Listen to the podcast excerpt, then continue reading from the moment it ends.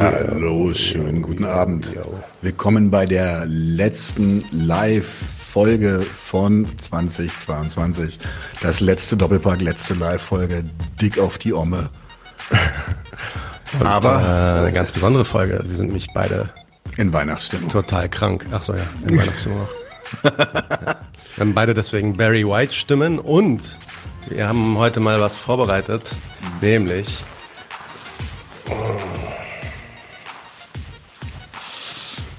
Einfach mal richtig schön. So wie, so wie Wolfgang M. Schmidt sagt, wenn man mal was anders macht, dann, dann richtig. Es, dann muss es aber auch richtig anders sein. Genau. Eigentlich hättest du Bakunin anziehen sollen und ich mag's, das wäre so ein bisschen. Das ist zu, zu sehr. Äh, das ist dann zu dialektisch für ihn. Ja, zu, zu sehr äh, Peace among the world, bla bla. Jo, jo, jo, was machen wir heute? Also heute gibt es eigentlich nur ein richtig dickes, fettes Q&A, aber wir werden in das Q&A auch noch so ein paar Stammtischartikel mit reinladen. Und ich habe jetzt doch nochmal spontan entschieden, heute einen Senf zu machen. Das wird zwar nur ein sehr kurzer Senf am Anfang, äh, aber die, aber äh, Shitshow, die Shitshow um die WM in Katar und äh, ja, die deutsche Berichterstattung dazu und die deutschen, ähm, die Deutschen äh, zu der WM in Katar sind einfach zu geil gewesen, als dass man da jetzt nicht mal drauf kackt. Ich finde, ähm, man sieht den Pulli noch nicht gut genug. Wir müssen kurz einmal hier. Jo, jo. Und dann gibt es noch einen Klassenkampfsport. Genau. Mit Perspektive Selbstverwaltung. Gute Leute. Habe ich spontan gemacht, fand ich einfach. Das, das, wird unsere Kaffeepause quasi und dann geht's wieder weiter mit Fragen und Stammtisch und ja, so werden wir mal sehen, wie lange das heute dauert. Natürlich könnt ihr auch Fragen im Chat stellen. Die Fragen, die vorher reingekommen sind, haben Priorität. Aber wenn da irgendwas Lustiges ist, dann antworten wir auch drauf, wie zum Beispiel die Frage, wann erklärt sich Ostfriesland endlich unabhängig von der BRD? Aber das kommt ganz am Ende erst, die Antwort auf diese Frage. Alright, aber natürlich sind wir nicht allein, sondern das gesamte 99 zu 1 Team ist hier. Und zuallererst wollen wir willkommen heißen The one and only Lea. Herzlich willkommen. Hallöchen. Hello, hello. Ich bin ein bisschen neidisch auf die Pullover. Fühle mich auch sehr diskriminiert, dass wir die nicht alle anhaben. Tatsächlich äh, haben wir das relativ spontan entschieden und die ja. kommen aus den USA. Äh, es war gar nicht so leicht. Äh, die sind von ähm, tatsächlich sehr, sehr geile Initiative, ähm, Working Class History. Die haben auch ein sehr mhm. geiles Buch, das äh, den gleichen Namen, genau, sind gute Leute. Haben auch einen Podcast und die haben, haben egal, also wirklich geiles Merch. Und äh, Le Lea ist heute tatsächlich vorerst erstmal das letzte Mal bei uns zu Besuch. Mhm. Zumindest, nee, zu Besuch nicht, sondern zu Besuch kommst du vielleicht nochmal, aber ja. Äh, ja, quasi Backstage als 99 zu 1 Redaktionsmitglied. Und deswegen einen dicken, fetten Applaus für Lea. So, aber wer nicht fehlen darf, aber gerade fehlt, ist Fabian. Deswegen kann ich jetzt Fabian nicht reinholen. Ich hoffe, er kommt gleich wieder. Aber als nächstes äh, haben wir natürlich noch unseren ähm, Lateinamerika-Korrespondenten und ähm, ja, äh, wie soll man sagen, N Nimmersatt, Herr Nimmersatt, Herr Anton Nimmersatt, weil er in jedem Doppelpack wirklich isst und Essen dabei hat. Herzlich willkommen, Anton. Aber Martin, ich noch. Hallöchen, willkommen miteinander. So. Haben wir irgendwas von Fabian?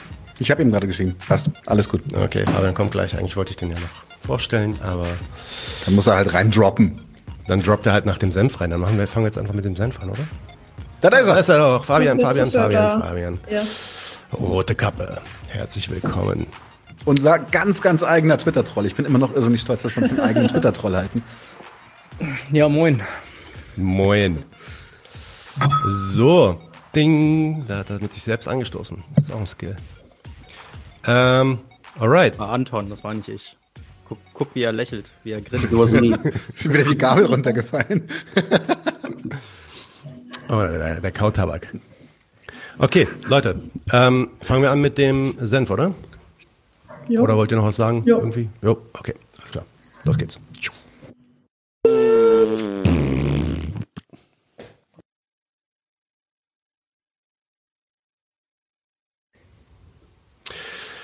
So. Ich werde jetzt in, in, den nächsten paar Minuten werde ich so ziemlich viele Bilder zeigen. Das heißt, die Leute, die das jetzt als, ähm, als Podcast hören, für die ist das äh, vielleicht äh, ratsam, nur für, dieses, für diesen Teil sich mal kurz den YouTube-Ausschnitt ähm, anzuschauen. Wird auch separat hochgeladen werden. Ähm, Mädels und Jungs Fabian, Anton, Lea, wenn ihr ausmachen wollt, könnt ihr das auch gerne machen. Wenn ihr dabei sein wollt, bleibt einfach weiter an. Genau, es geht um die, äh, ja, wie soll ich sagen? Die WM in Katar. Ich, ich würde sagen, Oder? die letzten zehn Tage. Mhm. Äh, die WM in Katar und vor allem die Reaktion auf ähm, sowohl das Spiel als auch das Gewinnen und das Verlieren der marokkanischen Mannschaft. Und der marokkanischen Fans, vergiss das nicht. Und natürlich der marokkanischen Fans, genau. Ähm, machen wir, zoomen wir vielleicht mal ein bisschen raus. Eine, eine, ein diesen, dieser rassistischen Doppelstandards, den kennt ihr ja auch. Wir hatten ja sogar schon mal darüber gesprochen, nämlich immer dieses ähm, Beklagen über die ähm, Katari-Baustellenopfer. Und da habe ich einfach mal eine interessante ähm, Neuigkeit bekommen von einem Kollegen. Und den, die share ich jetzt mal einfach mal hier. Gib mir einen Moment Zeit. Da ist es. Und zwar in diesem kleinen ähm, junge Welt, ja, Paragraphen eigentlich. Da ist er, genau. Äh, wird darüber berichtet, das ist vom 7.12.22, äh, da berichtet die IG Bau zehntausende Arbeitsunfälle auf deutschen Baustellen. Und rein statistisch, sagt einer von denen dann, rein statistisch ist bis August alle vier Tage ein Bauarbeiter ums Leben gekommen, erklärte IG Bau-Bundesvorstand Carsten Burkhardt. Einfach nur mal, um das Ganze so ein bisschen in Dimension zu packen. Natürlich äh, in Katar ist äh, ist natürlich auch einiges an Scheiße passiert. Ähm, die Frage ist, wie viel ähm, wurde über, diese, über diesen Fakt hier eigentlich berichtet? Haben wir davon irgendwas gehört? Ich nicht, wenn ich diesen Artikel nicht zugeschickt bekommen hätte. Okay, das ist, so, fang, so fangen wir mal so ein bisschen kühler an, aber dann wird es natürlich ähm, äh, wärmer. Was passiert eigentlich, wenn Marokko gewinnt? Naja, da äh, drehen dann Fans irgendwo durch. Das ist dann tatsächlich so gewesen. Ah, dann, vielleicht machen wir noch nicht die Fans. Ich mache noch mal was anderes. Ähm, relativ leicht, das ist auch immer eine Sache, über die wir uns früher so aufgeregt haben, wenn das passiert ist, aber äh, passiert immer noch. Ähm, ich versuche gerade den Screen zu schauen, da ist es. Die Zeit Online berichtet nach dem äh, nach dem, nach einem der Siege, ich habe die, ich habe die Spiele nicht verfolgt. Ich habe keine Ahnung, wer gegen wen gewonnen hat und so weiter. Insofern keine Ahnung. Ja, aber ähm, wie gesagt, nach einem dieser, nach einem der Spiele berichtet die Zeit Online hier und ich lese jetzt nur diesen ähm, kleinen Paragraphen vor, der das einleitet. Kamerun war 1990 nah dran am Halbfinale, scheiterte an England und Gary Lineker. Ghana war 2010 Kurt Lutz davor, aber das soll wahrscheinlich kurz davor heißen, Uruguay im Viertelfinale zu besiegen. Es ist aber kein Zufall, dass es Marokko als erste Nation Afrikas unter die letzten vier der Welt schafft. Es ist das europäischste Land des Kontinents. What the fuck? Das ist nicht ausgedacht. Ja, also das ist krass, oder? Da wird, dann, da wird dann natürlich erstmal schön der Sieg kooptet. Ja, kann man machen, wa? Weil wir ihnen Kultur gebracht haben. Ja, das ist das europäische Land. Sie haben die Aquädukte und so weiter und genau, Krankenhäuser. Den, den Frieden. Halt die Klappe! Ja, und dann gab's natürlich, dann gab's natürlich was Trauriges. Dann haben die Fans dann irgendwie randaliert und dann vor allem in Belgien kam irgendwie. Ja, gestern auch. Gab's einen Twitter-Tag. Ja, gestern natürlich haben sie verloren. Und aber ich rede jetzt, ich rede jetzt von dem Ding vor vor so einer Woche ungefähr. Ähm, ja, ich, ich zeige jetzt nicht die ganzen Videos, das habt ihr bestimmt gesehen, wenn ihr auf Twitter unterwegs seid. Wenn nicht, herzlichen Glückwunsch, seid nicht auf Twitter unterwegs. Aber wenn ihr da unterwegs wart, Riesenrandale in Belgien, äh, Riesenaufgebot von der Polizei, die feierten mit Elan, würde ich sagen. Nein, und natürlich äh, in Deutschland groß Panik. Ähm, äh, David, ich, also ich habe jetzt nur einen so einen Tweet mir rausgesucht hier. David Klein, wer immer das auch ist, das ist, glaube ich, niemand besonders Wichtiges. Ähm, Moment, das wird geladen. Da. Man darf sich nicht vorstellen, was passiert wäre, hätte Marokko gegen Berlin, äh, gegen Belgien verloren. Oh mein Gott, ja, dann wäre wahrscheinlich die Marokkaner noch krasser durchgedreht. Was sagt Ahmad Mansour? Oh. Unser wunderbarster Mensch. Ganz wunderbarer Mensch. Ahmad Mansour sagt, Belgien heute Abend. Vielleicht wäre jetzt eine Debatte über Hashtag Integration angebracht. Hashtag Operation Allah. Hm. Operation Allah, um das zu wissen, ist natürlich äh, das, äh, das wunderbare, fantastische Buch von äh, Dr. Ahmed Mansour. Eines der besten Bücher, die je geschrieben wurden. Äh, wunderbar, wunderbar. Von einem wunderbaren Menschen. Von einem fantastischen Menschen, ja, auf jeden Fall. So. Ist auch frisch rausgekommen, deswegen er macht auch garantiert keine Werbung für sein Drecksbuch. Sicher und, nicht. und natürlich, äh, natürlich äh, schwingt sich dann auch die AfD und äh, etwaige Reaktionäre und Rechte und Islamophobe äh, schwingt sich da natürlich auch drauf. Auch drauf. Äh, Martin Hess, AfD. Wer kennt solche? Wer keine solchen Verhältnisse haben will, muss den Hashtag Extremismus bekämpfen der die Folge einer gescheiterten Migrationspolitik ist. Sach statt Geldleistung. Hashtag Grenzschutz und Remigration integrationsunwilliger Personen ist jetzt das Gebot der Stunde. Hashtag Belgien, Hashtag Katar, Hashtag Marokko. Nun, äh, einen Tag später, interessant, also wirklich, ich glaube, es war wirklich sogar der gleiche Tag, als diese, oder nee, einen Tag später hat in Deutschland gespielt, in Deutschland hat gegen irgendwen verloren. Und ähm, dann gab es da so eine, da so eine Szene, wo irgendwie Leute im Publikum Poster hatten von äh, Özil, Mehmet Özil. Mehmet? Mehmet Özil? Ich weiß es auch nicht. Ach, Özil, Özil, auf jeden Fall. Ähm, Mesut. Mesut, Mesut, Mesut, ja. Mesut, Mesut, Mesut, so sagen wir, genau. Okay, und ähm, genau, das share ich jetzt auch. Äh, dann sieht man natürlich mal einfach, ja, wie deutsche Fans sich auch mal so verhalten können. Einfach nur mal so als Parallele vielleicht.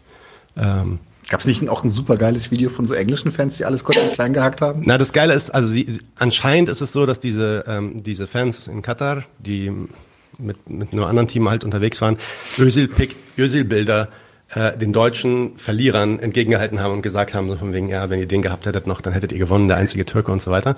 Und die Deutschen haben sich, hat das natürlich voll aufgeregt. Sekunde.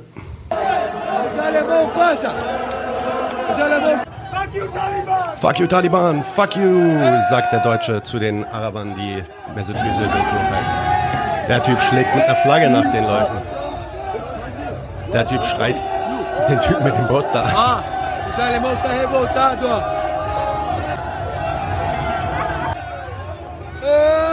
ja, Auseinandersetzung gab es dann auch. Dann will er das Poster klauen, der Typ.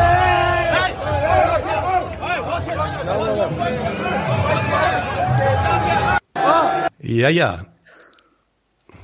Naja, ähm, auch darüber wurde dann nicht so viel berichtet, dass Deutsche irgendwie randaliert hatten. Ich habe auch noch so ein paar andere Videos gesehen von irgendwelchen Feier, ja, so, äh, Ferienlandschaften, wo dann auch randaliert wurde, aber das ist natürlich dann auch alles nicht so wichtig. Ähm, naja, aber dann kam natürlich der Hammer. Dann hat sich die äh, marokkanische Mannschaft nach dem letzten Sieg, gegen wen war das? Gegen wen haben die da gewonnen? Im, im, Viertel, im Viertelfinale? Ich weiß es nicht. Ich weiß nur, dass die gestern gegen Frankreich verloren haben.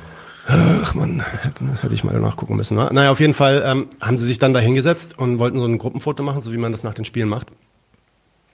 Und ähm, halten so eine Palästina-Flagge dann hoch. Ne? Das, das, Bild ist ja dann auch durch die Medien gegangen und natürlich auch die, durch die deutschen Medien, die äh, maximal hysterisch geworden sind. Und das linkeste Magazin, äh, ne, die linkste Zeitschrift, die wir so haben, sage ich mal, oder Zeitung, das ist natürlich hochironisch gemeint, ähm, die Taz kommt dann raus mit diesem genialen Artikel hier. Orchestrierte Israel-Feindschaft. Marokko liegt nicht in Palästina. Die Taz naja. ist sowieso die, die beste aller Zeitungen geworden in den letzten beste, beste, beste Wunderbar, Zeit, wunderbar. Beste Aber das, das ist so krass, weißt du, die sehen eine Palästina fahren und kriegen so hart Arschwasser schon wieder. Es ist unfassbar. Ja, genau. Wer im Außenseiter Marokko muss man einfach mögen. Oder etwa nicht. dass, der, dass der Freude eine antisemitische Note beigemischt wird, macht die Sache schwierig. Mhm. Ja, ja, da einfach die Palästina-Flagge zu zeigen oder so überhaupt Solidarität mit Palästina auszusprechen, äh, von einem Land, was schon seit Jahrzehnten äh, in engem Kontakt äh, mit, mit palästinensischen Aktivisten ist und sich da auch immer, so, also zumindest die Bürger, sich da solidarisch ausdrücken. Äh, der Staat übrigens überhaupt nicht. Ähm, insofern ist es, auch, ähm, ist es auch ein Statement gegen ihre eigene Regierung. Ähm, kommt, kommt das und natürlich löst das einen riesen Shitstorm aus. Und ein, zwei Tage später, äh, im, vor allem im Englischen, weil das ist ja die Weltmeisterschaft, da gucken ja jetzt alle Leute drauf, was passiert und wer was berichtet. Ähm, und im, im englischen äh, Nachrichtenraum wird Deutschland halt völlig verrissen. Nicht nur wegen dieser Reaktion, es gab natürlich auch so Nachrichtensprecher, die dann auch irgendwas dazu gesagt hatten. Und einen Tag später, oder ein bisschen mehr als einen Tag später, zwei Tage vielleicht, kommt dann äh, die Taz mit einem kleinen Kommentar hinterher um das noch so ein bisschen gerade zu rücken. Äh, und zwar heißt dieser Artikel dann, und der, der ist ja der ist nicht mal ganz so schlecht, ja. Ähm, Palästina-Flaggen bei der WM in Katar. Solidarität ist legitim. Es ist falsch, Marokkos Nationalelf für das Zeigen der Flagge Antisemitismus anzudichten. Die PalästinenserInnen haben Solidarität verdient. Sagt, ähm, wer ist das hier? Ich habe den Namen vergessen, der steht auf der rechten Seite meistens. Ja, Janis Hagmann. Mhm. Insgesamt fünf kleine Absätze hier, wo er das ein bisschen verteidigt. Also da musste die Taz auch noch mal ein bisschen zurückrudern. Das fand ich auch ganz äh, amüsant, dass das dann noch mal passiert ist. Aber hey, wir sind immer noch nicht fertig. Es geht immer noch weiter. Jetzt kommen erst die richtig geilen Sachen. Jetzt schafft's die ähm, Palästina-Flagge. Also äh, übrigens, eine Sache will ich sagen. An demselben Tag, äh, an demselben Tag, an dem diese Palästina-Flagge hochgehalten wurde, in derselben Nacht, äh, kurz danach, äh, wurde in Israel äh, in der Westbank, nicht in Israel, sorry, in der Westbank, ein 16-jähriges Mädchen, als sie auf der Suche nach der Katze war, die, die in ihrem Haus wohnt, auf das Dach hochgegangen ist, mit sieben Schüssen durchsiebt und niedergestreckt. Ein 16-jähriges Kind von einem Sniper auf einem Wachturm, der sich jetzt im Nachhinein auch so ein bisschen dafür entschuldigt hat und gesagt hat, oh ja, das war ein Versehen. Sieben Schüsse. Sieben Treffer. Ja keine einzige Nachricht dazu. Die Palästina-Flagge, das ist, das war auf allen, äh, auf allen Titelseiten. Aber die, die, die Nachricht darüber zum Beispiel, dass insgesamt dieses Jahr schon über 50 Kinder in der Westbank alleine getötet wurden. Und damit das quasi das tödlichste Jahr für Kinder in, in über 15 Jahren. Und das ist ja eine Kriegs, ähm, eine kriegsgebeutete Region dort ist. Ja? In über 15 Jahren sind noch nie so viele Kinder gestorben wie nur in diesem Jahr allein. Über 200 tote Palästinenser und das ohne, dass Israel eine große Militäroperation dieses Jahr startet. Nicht so wie letztes Jahr. 200, das machen die in zwei, drei Tagen normalerweise, kein Problem. Aber dieses Jahr war es ja dann ein bisschen ruhiger. Darüber wird nicht geredet. Aber wenn die Leute Flaggen hochhalten und sagen, äh, Viva Palästina oder Free Palestine, ja, ja, das ist natürlich, da muss Deutschland sich, ähm, muss Deutschland aufbegehren. Anyway, ähm, jetzt gibt's noch einen weiteren interessanten, eine interessante, ja, Moment, das, das mache ich vielleicht ein bisschen später. Ich, ja, jetzt kommen, kommen wir zu der Islamic, Islamic State Sache. Weil dann äh, sind die Marokko-Typen gewinnen, glaube ich, das, das Spiel, ja, war das gegen Belgien dann, das Halbfinalspiel und dann sitzen so drei solche Typen da. Ich kann das auch einfach mal zeigen. Kann ich das zeigen? Auf jeden Fall gibt es da ein so ein Foto, wie die drei Typen auf der Bank sitzen und ähm, da wird ein Foto von denen gemacht, das sind die Gewinner, ne? nach dem Spiel und die lächeln in die Kamera und machen so. Ja? Also Finger nach oben. Naja, jetzt kommt natürlich äh, die Welt zum Beispiel, aber natürlich auch noch viele, viele andere und bringen mal folgenden Bericht. Hören wir uns das mal an. Let's go.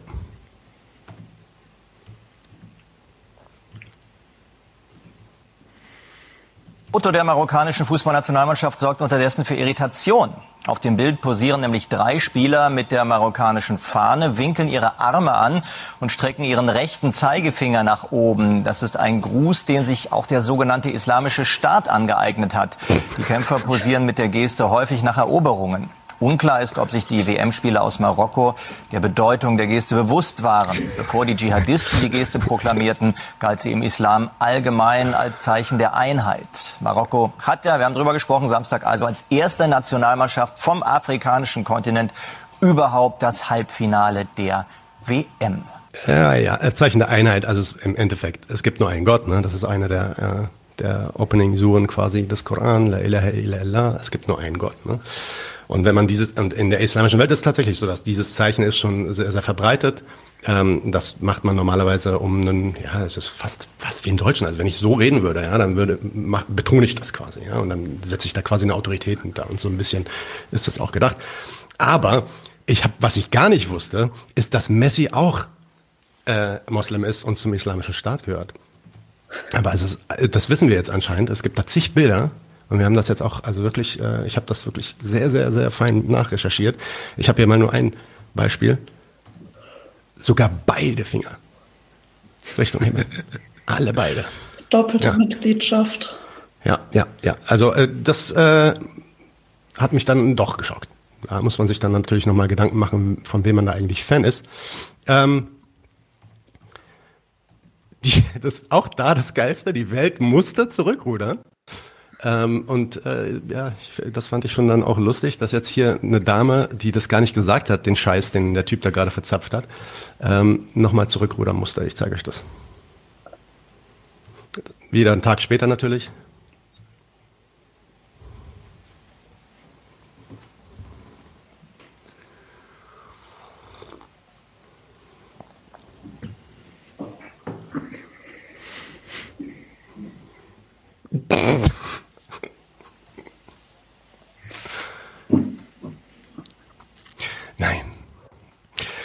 Nein, nein, nicht die Absicht, religiöse Gefühle zu verlassen. Das ist, da bin ich ja, ähm, äh, da bin ich ja beruhigt. Ja, und dann kommt, das ist jetzt der Höhepunkt, das war wirklich gestern und das war auch der Moment, wo ich gesagt habe, alles klar, wir machen einen kurzen Senf drüber. Ich weiß, es geht jetzt schon länger, als ihr dachtet, aber äh, das ist jetzt wirklich der letzte Das hatte keinen Ton, das mit der Welttrolle. Oh, mhm. shit. Warum habt ihr nichts, habt ihr das auch nicht gehört? Ich habe nichts gehört, aber ich dachte, weil kein Kommentar ist, dass alle anderen auf YouTube haben wahrscheinlich alle gedacht, inklusive mir. Okay, ich zeig's jetzt dann einfach nochmal. Äh, Wir sind jetzt ein Silent Podcast geworden. Silent Podcast, genau. So, Audio des Systems teilen, das ist doch das Problem. Da haben wir's. Und hier kommt's. Moment. Und da haben wir's. ein Foto von marokkanischen Nationalspielern nach dem WM-Viertelfinale berichtet, das im Netz für Irritationen gesorgt hat. Wir hatten fälschlicherweise dazu geschrieben, dass es sich hierbei um einen Gruß des IS handele. Tatsächlich hat sich der IS diesen Gruß aber nur angeeignet. Für diesen Fehler bitten wir aufrichtig um Entschuldigung. Es war selbstverständlich nicht unsere Absicht, religiöse Gefühle zu verletzen. أشهد أن لا إله إلا الله وأشهد أن محمدا عبده و Okay, okay, okay. So, dann haben wir das jetzt auch noch gehört. Und jetzt kommt der, wie gesagt, der Höhepunkt, nämlich unser äh, allseits geliebter ähm, oh ja. Ahmad Mansour. Nochmal. Nochmal. Er meldet sich, meldet sich gestern zu Wort nach dem Sieg. Mit in meinen Augen. Oh nein, er hat den, er hat den Kommentar gelöscht, sehe ich gerade. Nein. Interessant. Naja, das macht ja nichts, weil. Du hast ein Bild. Bitte Screenshot. Natürlich einen Screenshot dazu. So, also solche Stümpfer sind wir natürlich nicht. Und dann zeige ich das nämlich einfach hier als Screenshot. Das war so geil.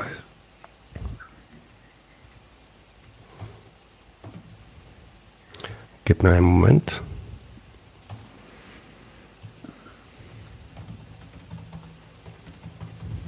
Hast du ein Telegram bei dir drauf? Jo. Kannst du das Telegram in den, den, das Bild aus dem Telegram in den Discord schicken? Dann lade ich das hoch.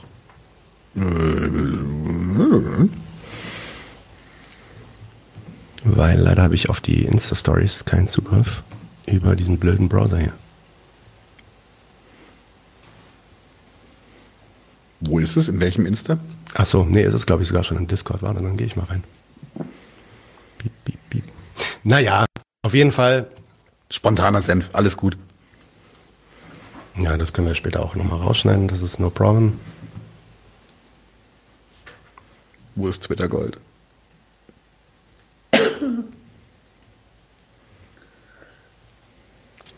Haben wir das im, genau, das war im Twitter Gold, glaube ich. Nee, anscheinend, doch. Ja. Ja, ich hab's. Und zwar, das schicke ich mir jetzt zu. Über Discord. Vielleicht nutze ich die Gelegenheit, um nochmal ein Stück zurückzuspringen. Mach mhm. das mal. Zu den randalierenden marokkanischen Fans. Sowas kennt man von deutschen Fans ja gar nicht. Nein, nein, wir haben Hab keine ich noch nie gesehen. Nee. Ich muss Was sagen, ich bin, ich bin extrem froh, dass die WM im Winter ist und ich davon richtig, richtig wenig mitkriege. Ich finde es richtig ja. gut. Meiner Meinung nach sollte das immer so sein. Ja. Ganz ehrlich, wäre ich nicht auf Twitter, hätte ich es nicht mitbekommen. Ohne ja, voll. Wie geil ist das? Ja, ja ich habe auch ich habe auch nichts man, mitbekommen. Ah, ja. Entschuldige bitte, Fabian. So ein Namen, der ja vielleicht äh, oft vergessen wird, äh, weil es ja schon so lange her ist, aber wer erinnert sich noch an die, was war das? WM auch 98 in Frankreich? Oh ja, mit den Polizisten, das waren doch auch, waren doch, waren doch Deutsche Leute Hooligans, die ja, ja, ja, ja. totgeschlagen haben mit Knüppeln. Nee, tot nicht, schwerste Hirnverletzungen. Also ich glaube tot, Koma genau. und, und bleibende, bleibende schwere Behinderung, tot war er dann Gott sei Dank. Aber das waren ja keine Moslems. Das ist ja noch was anderes. Anyway, ja, ja. Ähm, hier, hier ist Ahmed Mansour. So, jetzt sein Tweet. Bei, und ich lese das jetzt mal vor. Ahmed Mansour schert so ein hart. Bild von einem der Spieler, ähm, wie er sein, wie seine Mutter ihn umarmt und er ihren Kopf hält und ihre Stirn küsst. Das ist eigentlich ein, ja, ich finde ein ganz schönes Bild eigentlich. Jetzt sagt Ahmed Mansour, den Tweet hat er mittlerweile gelöscht, aber der war ziemlich lange online. Bei aller Liebe zu den Müttern weltweit. Diese Verehrung, man kann es schon als Unterwerfung bezeichnen, gegenüber den Müttern der marokkanischen Spieler, ist Ausdruck patriarchalischen Denkens und Erziehungsmethoden und muss psychologisch kritisch betrachtet werden. Ja, das, das habe ich gar nicht gewusst. Dann habe ich mir so ein bisschen umgeguckt und habe gesehen, scheiße, ja, das sind ja auch alles dann irgendwie Moslems wahrscheinlich. Ja. Also ich finde, es ist ein gutes Messi Beispiel. mit seiner Mama und Ronaldinho mit seiner Mama. Und wer ist dieser Typ hier? Das ist so ein deutscher ein Spieler mit, mit seiner Mama und Mesut Özil mit seiner Mama. Sehr gut. Mit Mutti. Ja, nee, aber ich, daran merkt man, wie weit die Islamisierung des Abendlandes vorangeschritten ist, weil ich fahre morgen auch zu meiner Mutter zu Weihnachten. Also das, das ist schon Du krass. sitzt ja auch mit mir so oft in einem Raum, also das muss ja dann irgendwie... Färbt ab, ja. ja. ich bin ja. Ich bin ja nicht mehr Moslem. Ich bin ja... Aber du bist Arab, das ist genetisch. Das reicht, reicht wahrscheinlich, ja. Ähm, naja, aber dann, aber dann, was dann wirklich interessant wurde, ist, also ja gut, jetzt ist Mesut Özil, dass der Moslem ist, das wissen wir. Messi, wissen wir auch wegen Finger hoch. Ronaldinho, puh, wusste ich nicht. Aber dann schaut mal, was der Ahmad Mansour gemacht hat, als der seinen Doktor gekriegt hat. Mama, ich bin Doktor geworden. Aber merkst du, merkst du den Zusammenhang? Weißt du, was er ist? Er ist doch er einfach ist doch, er halt nicht aus seiner Haut, ne? Deswegen ist er ja so kritisch. Ach so, ja, er ist, er, ist, er, ist, er ist selbstkritisch. Ja, ja, er, er sieht, er sieht die, er sieht die äh, Wahrheit äh, direkt von seinem Standpunkt. Naja, also Spaß beiseite. Zwei Kommentare, zwei, zwei kleine Kommentare hier es, einerseits ist es natürlich ganz klare Islamophobie, was man hier sieht. Allseits ganz normalisierte und völlig akzeptierte Praktiken, seine Mutter umarmen, die Mutter küssen und so weiter, Finger hochhalten. Dann beschreibt der Hamel das sogar mit, hey, sie haben ihren Arm angewinkelt und den Finger Richtung Luft gehalten und so weiter, als ob das irgendwie eine krasse Praxis wäre. Die werden, die werden sofort mit einem Verdacht belegt, sofort irgendwie mit Islamismus und Patriarchat und Unterdrückung und so belegt. Einfach nur, weil die Typen Araber Moslems sind und so weiter. Okay, das ist das Erste, das ist natürlich klar. Gleichzeitig merkt man dann, und das ist der zweite Teil, die Eskalation der anti, antizionistischen Linie hier an allen Fronten. Das ist natürlich auch klar. Also sobald diese Palästina-Flagge gezeigt wird, muss, wird hier ausgerastet auf, also auch auf einem Niveau. Also in Israel hat kein. Ha? Was ist jetzt passiert? Warum nehmt ihr mich raus? Wollt ihr nicht mehr, dass ich weiterrede? Danke, Fabian. Das war zu viel. Ja, das war einer zu viel. Genau. Ich wollte selbst Three Strikes and you're out. Ich hol mir jetzt eine Cola. Wir canceln uns heute gegenseitig im Stream. Immer wenn In jemand was Nerviges sagt, ich, ich nehme euch raus. Ähm, in Israel wurde sich nicht so krass darüber aufgeregt, geschweige denn in den USA. Und dann ist natürlich die ganze Welt ausgerastet. Und dann müssen diese ganzen äh, News-Einrichtungen dann auch irgendwie zurückrudern. Aber man, dann merkt man halt schon, je härter Israel rechts rückt, je härter und je offener die Unterdrückung, die Ermordung, die Vertreibung, die Ausradierung da eigentlich stattfindet und dann auch öffentlich sichtbar wird, desto hysterischer und völlig irrational wird der deutsche Israel-Diskurs. Ja, und was ist eigentlich der Zweck? Das ist natürlich einerseits der Persilschein, den sich ähm, den sich Deutschland einfach leistet, um die eigenen imperialistischen Ambitionen halt weiter fortzuführen und auch gerechtfertigt zu sehen. Das geläuterte Deutschland. Deutschland ist zwar noch kein so richtiger Weltpolizist im Sinne von Team America, aber zumindest für die Sache Israel schon. Also da hat sie auch wirklich mittlerweile jedes andere Land auf der Welt überholt. Es gibt nicht mal die USA, die früher natürlich immer so als der Welt ähm, Buddy äh, Israels ähm, angesehen wurden, äh, wird da so extrem wie Deutschland. Ähm, insofern, ja, Deutschland definiert dann halt, was für äh, Deutschland Juden sind. Eben jene Juden, die sich mit den reaktionären, nationalistischen, zionistischen äh, Israel irgendwie in einsehen. Und äh, die werden dann verteidigt und alles, was dagegen irgendwie anspricht oder da Kritik bringt, muss natürlich niedergeschrieben werden. Interessant ist auch, dass die steigende Eskalation der Hysterie damit einhergeht, also sieht man vor allem in diesem Jahr, mit der extremen Remilitarisierung Deutschlands und dem Wiedererscheinen von ja, wie soll ich sagen, so offen imperialistischen Ambitionen für Deutschland wieder ein großer World Player zu werden und dort auch wieder militärischen Einfluss und selber ähm, militärischen Impact zu haben in der Welt. Ja, das, ich glaube, man kann diese Sachen nicht im Disconnect sehen. Ähm, ja, so wäre der Senf für heute. Sehr gut. Wollen wir, wollen wir eigentlich für das nächste, weil wir uns ja selber interviewen, den Interview-Ding einspielen? Äh, den Interview was? Clip. Das Intro. Das bla bla bla bla. Ach so, okay. Weil jetzt kommen wir, jetzt kommen wir zu dem Q&A-Teil, meinst du? Genau. Okay, dann also, wenn habt ihr noch was hinzuzufügen zu diesem Senf oder sind wir damit fertig? Ja. Wollen wir weitermachen? Ich würde tatsächlich erwähnt, ganz kurz, bevor du weitermachst. Ähm, Fabian will was sagen. Also, ich meine, wurde schon erwähnt, dass es eigentlich ein äh, ziemlich antisemitisches Stereotyp ist, Israel und äh, Jüdinnen und Juden gleichzusetzen. Ja, absolut. Ja. Gut, dann ja, habe ich so nichts hinzuzufügen. Also ich habe es nicht erwähnt, aber nee, ich, ich, stimme dir zu. Genau so ist es. Ja. Ähm, ja. Das kann man nicht oft genug betonen, äh, ja. finde ich an der Stelle, dass man muss schon unterscheiden können zwischen einem Staat, der sich selbst als jüdisch bezeichnet und dem aber äh, weder die Mehrheit der jüdischen Bevölkerung jemals gefragt wurde, ob sie das jetzt irgendwie gut findet. Das wurde nirgendwo abgestimmt, noch dass da die Mehrheit der jüdischen Bevölkerung wohnt. Also Israel ist ein normaler bürgerlicher Staat und verdient auch normale Kritik, wie jeder andere Staat auch. Ich fände es ein bisschen seltsam, ähm, wenn das anders wäre. Und äh, es ist auch seltsam, dass diese, dieser Widerspruch in der eigenen Theorie oder in der eigenen Rhetorik bei den Leuten nicht erkannt wird. Also da scheint irgendwas Größeres hinter zu sein. Täterenkelpsychose. Vielleicht noch mein letzter Senf zu der ganzen äh, deutschen Israel-Fetischisierung. Es ist ja praktisch, dass man nicht gerne über die Verbrechen des eigenen äh, Nazi-Opis redet, aber dann halt die, die eigene deutsche Schuld sozusagen ja, auf die Palästina projiziert. Mhm. Und dieser Prozess ist medial, diskursiv, äh, komplett äh, radikal im Gange in den deutschen Medien. Mhm. Das, äh, glaube ich, erklärt vielleicht auch so ein bisschen, warum die dann immer den Ton anziehen äh, und noch irrationaler, radikaler eben Israel unterstützen, je offensichtlicher die Menschenrechtsverletzungen dort werden. Ja, es ist ja tatsächlich so, es gibt ja generell einen Trend auch in Deutschland zu, zu mehr Repressionen, mehr Einschränkung von Meinungsfreiheit etc. Ähm, das äh, jetzt mit dem mit diesem neuen Knebelgesetz, dass man Kriegsverbrechen nicht anzweifeln darf öffentlich, ähm, das äh, und sowas. Und ich glaube, es war die Innenministerkonferenz. Ich habe es im Augenwinkel bei dir schon auf dem auf dem ah, ja, das kann ich auch mal zeigen. Das, ist auch das finde ich extrem ja. wichtig. Ich meine, das ist es geht inzwischen so weit, dass sie, soweit ich weiß, sie wollen das das Zeigen von Karten von von von Palästina unterbinden. Und irgendwo ist dann halt der Punkt erreicht, wo es vollkommen wahnhaft wird. Und es ist wirklich interessant, weil der, der bürgerliche Staat, in dem wir leben, macht, also munitioniert sich an allen Ecken und Enden, um jeden Dissens zur Not auch mit Gewalt auszuschalten. Das ist echt ziemlich krass gerade. Ja, ich habe da so eine kleine Zusammenfassung. Ja. Ich finde also palästinensische Menschenrechte, äh, das ist eine rechte Medienkampagne im Endeffekt. Äh, da wird eine rechte Medienkampagne angehauen von der Innenministerkonferenz ähm, gegen palästinensische Menschenrechte im Endeffekt. Da wird Amnesty International als antisemitisch beschimpft von der, Bund, äh, von der Innenministerkonferenz. Und wie gesagt, es wird überlegt, Karten vom historischen Palästina zu verbieten. Also wirklich Karten, die irgendwie zeigen, wie das Palästina früher aussah. Ähm, joa, da sind wir schon angekommen. Mhm. Alright. Dann kommen wir doch jetzt zu unserem Ask Q and.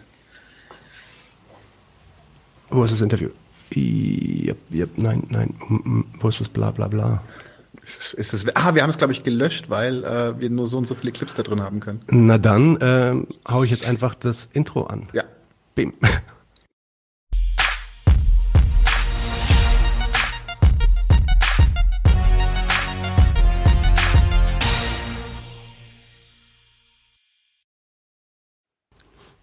So, dann sind wir jetzt bei unserem QA. Wir machen jetzt, wie gesagt, so fünf, sechs Fragen und dann äh, vielleicht so ein paar Stammtischsachen noch, die wir auch gesammelt haben, so wie jedes Mal in unserer Monatsfolge. Äh, dazu mache ich jetzt mal wieder die andere Sicht an. Das ist doch ein bisschen hübscher so. Erste Frage an alle und natürlich auch an mich. Äh, könnt ihr mal eine Sendung zum Thema Internet, Kommunikation, Sicherheit und Social Media machen? Generell, warum nicht? Aber ich, ich finde es ein bisschen breit, ehrlich gesagt, weil Internetkommunikation und Sicherheit, ja. Ähm, was, was Internet? Ich habe mich auch Internet? gefragt, ob das so eine Anleitung sein soll. So, so seid ihr sicher unterwegs im Internet. Ja, so habe ich auch verstanden. Es so darum ah, okay. geht. Mhm, ja, ja, mhm, weil ich habe die Frage zweimal gelesen und war so, hm, vielleicht ist das gemeint. Mhm. Okay. Okay. Ähm, das meinst du so ein bisschen, könnte man sich immer vom Chaos Computer Club einladen oder sowas? Kann man sich mal angucken, wobei ich da sagen würde, da würde ich eher eher mit Links oder sowas drauf verweisen, weil ich weiß nicht, ob das so spannend ist, so so didaktisch jetzt so und dann bitte lösch Cache und Cookies und nimm VPNs und sowas. Ich weiß nicht, ob das ein ganzes Interview füllt, ehrlich gesagt. Also man könnte mal tatsächlich, was man machen könnte. Man könnte einen Zündfunken mal dazu machen. Oder ja. Was, ja. Oder, oder, oder was man auch machen könnte, man könnte zum Beispiel über Daten und Datenschutz reden. Das fände zum Beispiel relativ spannend. Also das, das, ähm Peter, Peter Schad ist auch in der äh, Audience, sehr schön. sehr gut. Und äh, sagt, ja, du kannst auch einen Artikel auf Wikipedia zum Internet lesen, das stimmt. ähm, Peter Schad ist natürlich hier der Autor dieses wunderbaren Buches der Digitalisierung und der beantwortet dann wirklich interessante Fragen bezüglich äh, Internet. Wir dürfen wunderbar nicht mehr für wirklich gute Bücher verwenden. Ja, oh, stimmt. Äh, der ist Autor dieses fantastischen Buches. Fantastisch, Entschuldige, Peter, natürlich ja. ist dein Buch nicht wunderbar. Und du Nein. bist auch kein wunderbarer Mensch. Du bist ein echt dufter Typ und dein Buch ist fantastisch. äh, genau, genau. Okay. Ähm, die Person, die das geschrieben hat, vielleicht meldet ihr euch einfach nochmal und sagt mal konkret, also vielleicht haben wir es ja jetzt richtig verstanden, ähm, vielleicht aber auch nicht. Dann sagt uns doch einfach, was ihr da, mal, da wollt und vielleicht können wir uns das angucken. Nächste was Frage. Vielleicht spannend wäre, ja wäre ja, sich mal anzugucken. Ich meine, ich habe Peters Buch jetzt nicht gelesen, aber vielleicht kann er dazu ja auch selber was sagen, was eigentlich diese großen Tech-Konzerne alles so speichern und was das eigentlich alles über einen aussagt. Also sozusagen vielleicht nochmal Awareness für den Grund zu erzeugen, warum man überhaupt auf seine Daten achten sollte. Mhm. Das wäre vielleicht spannend, wenn man, wenn ihr da jemanden kennt, der da was empfehlen kann. Auf jeden Fall gute Besserung an ihn. Tatsächlich mache genau. ich genau mit Peter Schad äh, eine Folge zum Thema Datenschutz. Also äh, vielleicht nicht konkret diese Frage, die du gestellt hast, die da beantwortet wird, aber da kann ich dir vielleicht sogar ein bisschen helfen. Ich bin ja auch in diesem Bereich ein bisschen unterwegs. Äh, vielleicht machen wir da mal was. Gucken wir mal. Es auf jeden Fall scheint interessant zu sein für viele Leute. Okay. So, nächste Frage ist. Würdet ihr Desaster einladen und wie steht ihr zu seiner Musik? Meine Lieblingsfrage. Ich bin schon seit einem Jahr oder so äh, richtig krass dran, dass wir Desaster kriegen. Wir haben es irgendwie nicht geschafft. Also ich habe Desaster wenn, angeschrieben und habe nicht mal eine Antwort gekriegt. Ja, wenn ihr Leute kennt, dann stellt also uns gerne den natürlich, Kontakt her. Ich könnte natürlich Markus Steiger nochmal fragen, der kennt ihn ja auch. Das macht er bestimmt gern, aber andererseits, ja, vielleicht, ich weiß nicht, er hat ja vielleicht unsere Nachricht gesehen und vielleicht will er einfach nicht kommen. Mal gucken, wir können es doch mal probieren. Ähm, ich bin gar nicht, ja, nee, doch, ja, probieren wir. Ja, also, wie stehen wir zu seiner Musik eigentlich? Ist okay, ist gut. Sein neues Album habe ich nicht gehört, aber das letzte Album war auf jeden Fall richtig, richtig gut. So, und man merkt bei ihm so eine Steigerung, finde ich. Also die ersten Sachen haben mir nicht gut gefallen, aber mit jedem Album wurde das ganze Ding irgendwie runder. Und äh, also ich fand es richtig gut. Das vorletzte. Das, das neueste habe ich noch nicht gehört. Ich muss sagen, ich finde, er hat immer so ein paar Tracks, die richtig gut sind. Aber dann, ich höre nie so ein ganzes Album von ihm. Ich feiere nur so einzelne Lieder. Ja, ich höre nur ganze Alben. Wow, wow. ja, das ist, das ist die, das ist die Kunst und Kultur noch richtig hochhalten. So. Ja, ja, in meiner Generation schon nicht mehr. Nee, nee, nee. Nee, das. Ich markiere jetzt mal so ein paar Fragen hier im Chat, die ich so sehe. Das könnt ihr auch machen, indem ihr auf diesen Stern drückt, Leute. Wenn ihr mal irgendwas seht, was interessant ist für später, dass man noch beantworten kann. Ähm, Okay. Mach weiter. Ja, ich kenne ich kenn seine ich? Musik jetzt auch nicht so gut. Also ich habe ein paar Sachen gehört, die waren ganz okay, aber ich komme, ganz ehrlich, ich komme in Deutschrap, komme ich nicht rein. Ist nicht mein, ist nicht mein Ding. Ähm, Soll ich die nächste Frage vorlesen? Ja. Jo, wer wäre euer Traumgast für 2023? Also bei mir ganz klar Justus Wertmüller. Was ist das?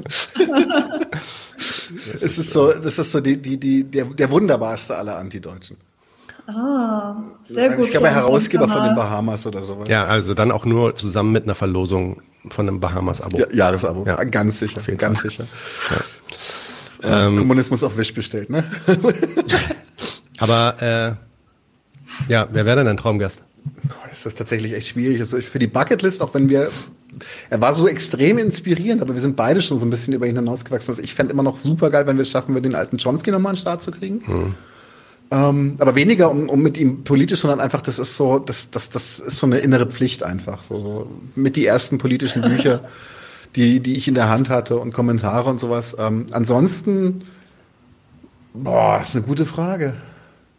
Fabian, hast du eine Idee? Im Chat kam gerade eine Idee, die vielleicht Fabian, super für Fabian ist, Andreas Kemper. Ja, ich glaube, das ist von uns allen der Traumgast. Das, das wäre auf jeden Fall die Traumfolge. Ja. ja, das wäre die Traumfolge, definitiv.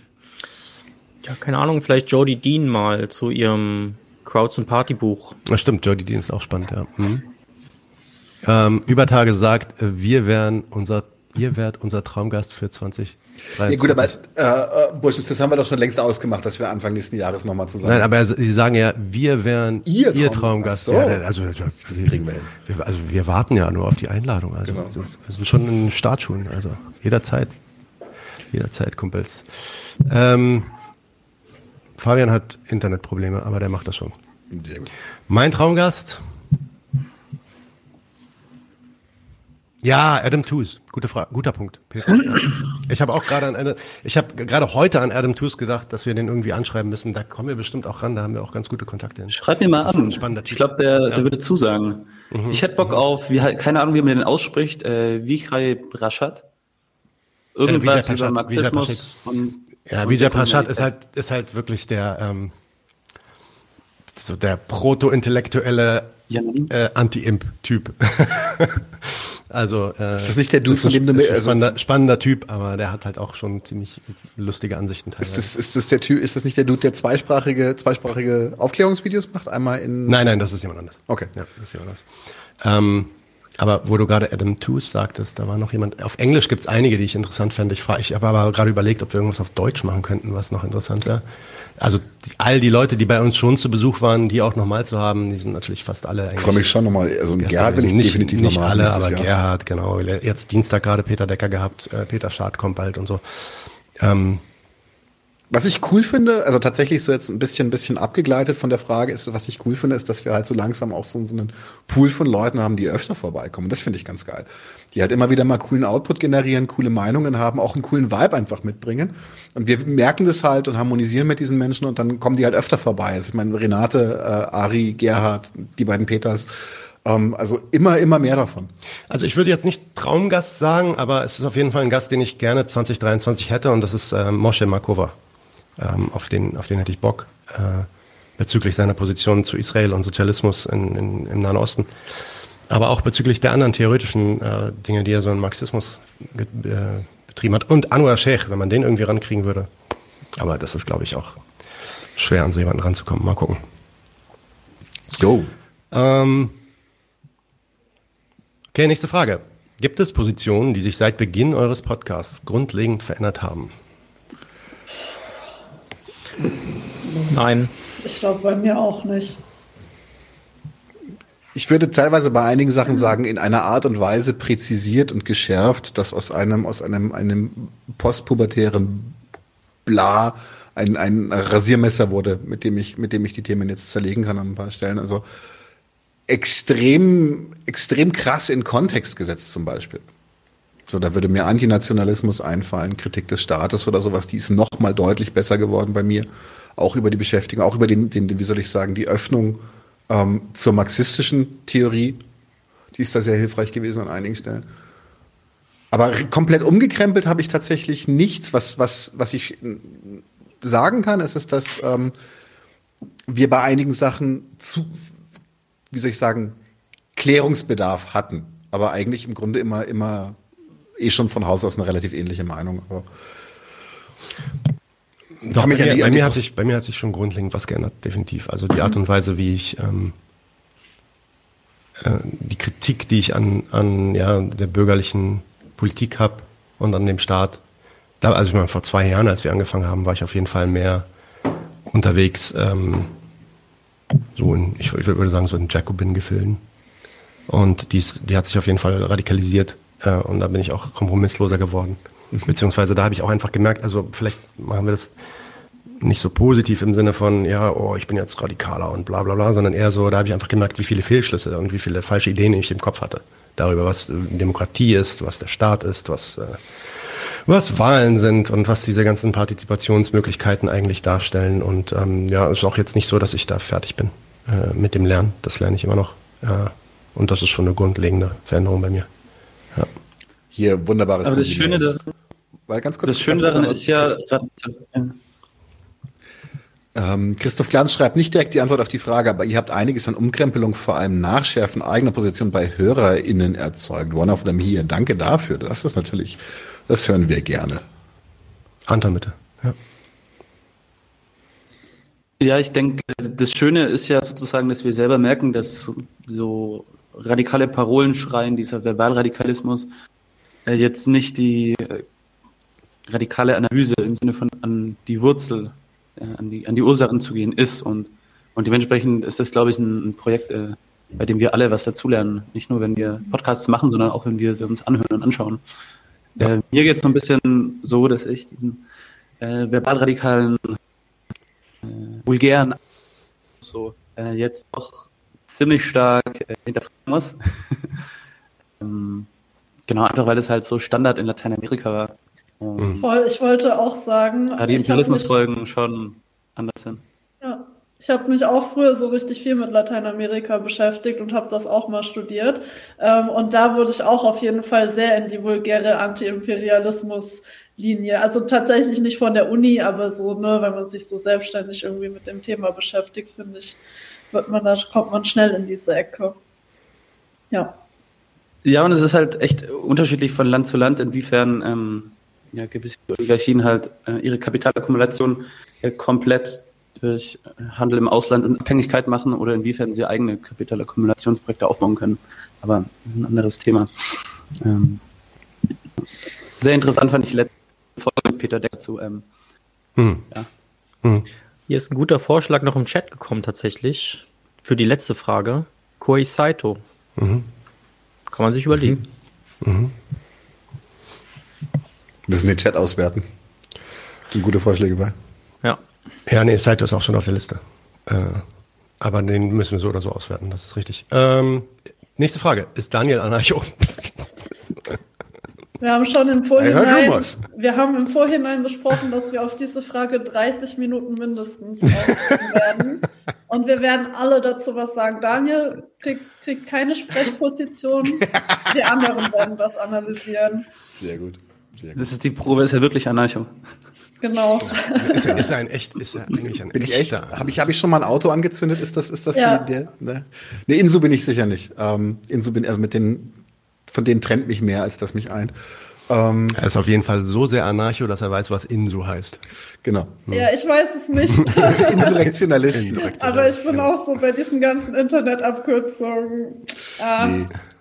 Ich, ich habe ich hab von einem von einem Kumpel, äh, der der bei der Rosalux arbeitet, äh, tatsächlich. Hab ich von dem habe ich Anarchismus gelernt. Ganz genau, nein, der hat äh, ist doch Maoist, kommt aus Baden-Württemberg. Sehr klar. Daniel ist Maoist und kommt aus Baden-Württemberg. Das trifft sehr gut. Nein, ich habe äh, ähm, äh, Stefan Geheim hat einen ziemlich geilen Satz gesagt. Der hat gesagt, dass das äh, also ist eine, eine Sache, die ich einfach sehr sehr schön finde. Deswegen zitiere ich sie auch. Er hat gesagt, er versteht sich als Anarchist, der immer in Hörweite des Marxismus steht, weil da einfach sehr sehr kluge Sachen gesagt werden. Und das finde ich eine ganz coole Beschreibung, in die ich mich äh, sehr sehr und finde ich finde ich erstmal gut, wobei ich äh, ja Nö, passt. Ich würde da aber kein, kein identitäres Bratze mehr draus machen. Genau, ich glaube, da sind wir, das ist vielleicht auch eine Sache, die sich verändert hat, dass man, ich meine, am Anfang sind wir so ein bisschen reingegangen, das war so ein bisschen das Thema von dem Podcast, so, ja, du bist der Anarchist, ich bin der Marxist und so und wollten wir vielleicht sogar auch ein bisschen diskutieren, aber am Ende ist es halt, man muss, man muss halt man muss Umstände äh, klären, man muss sie verstehen, man muss verstehen, wie die Welt funktioniert, weißt du? Und äh, wenn, wenn die Anarchisten da jetzt ein gutes Argument haben, dann höre ich mir das an. Und dann reden wir drüber. Ähm, und, und sie dieses ganze äh, identitäre Geheische, ja, ich bin jetzt Anarchist und als Anarchist sage ich XYZ und so oder als Marxist kann ich das nicht akzeptieren. Ach, da, da habe ich auch keinen Bock mehr drauf. Das hat sich vielleicht auch geändert. Ja. Oh, Übertage. Sagen, beste Jungs, beste Jungs. Daniel, dann sprechen wir für Daniel. Daniel, stabilster anarchistischer Genosse. Das geht runter wie Öl. Äh, da habe ich jetzt gerade gesagt, dass wir jetzt nicht mehr so auf diese elitären Bezeichnungen abfahren und dann sagst du, das geht runter wie Öl. Nein, weil es einfach, das ist, das, das, das, das, das, das liebevolle Zuwendung von den beiden ja, Jungs, das ist da wohl klar. Natürlich, natürlich, Aber ich möchte hier kurz Ink korrigieren, weil er sagt, äh, hat Daniel Pulpot zur Machtübernahme gratuliert? Nein, er hat sich bei mir bedankt dafür. also jetzt mal wirklich klare Verhältnisse, ja? Also auf die Idee mit den Schaufeln und den Plastiktüten als Hauptwerkzeug kam ich, ja, nicht er.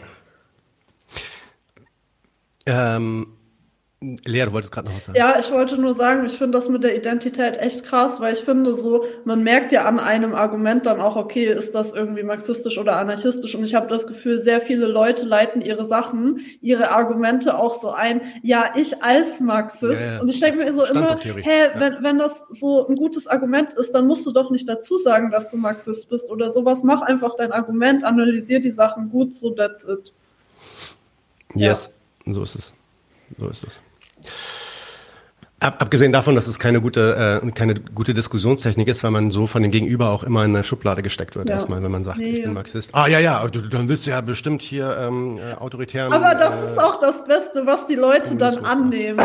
So, ja, dann bist du ja für äh, Umverteilung und sowas, mehr Gleichberechtigung. Mhm. Und ich bin immer so.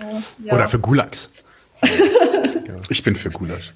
Wir brauchen einfach mehr Gulasch. Ähm, und jetzt eine Frage, die wahrscheinlich, ich weiß nicht. Warte, warte, ganz kurz, ganz kurz, ganz ah, kurz. Ja, ja, ja, Nochmal aus dem Publikum. Hier, wenn ihr ab nächstes Jahr eine Männerrunde seid, wie wäre es mit Kim Poster zur Männlichkeitskritik als Gast? Da möchte ich kurz zu sagen, warte, warte noch ein Weilchen. Genau, warte ein paar ich Tage mach, sogar. Ich, ich mache ähm, noch einen letzten Männlichkeitsworkshop übrigens, einen kritischen Männlichkeitsworkshop für die Runde. Sehr Nein, gut. Spaß.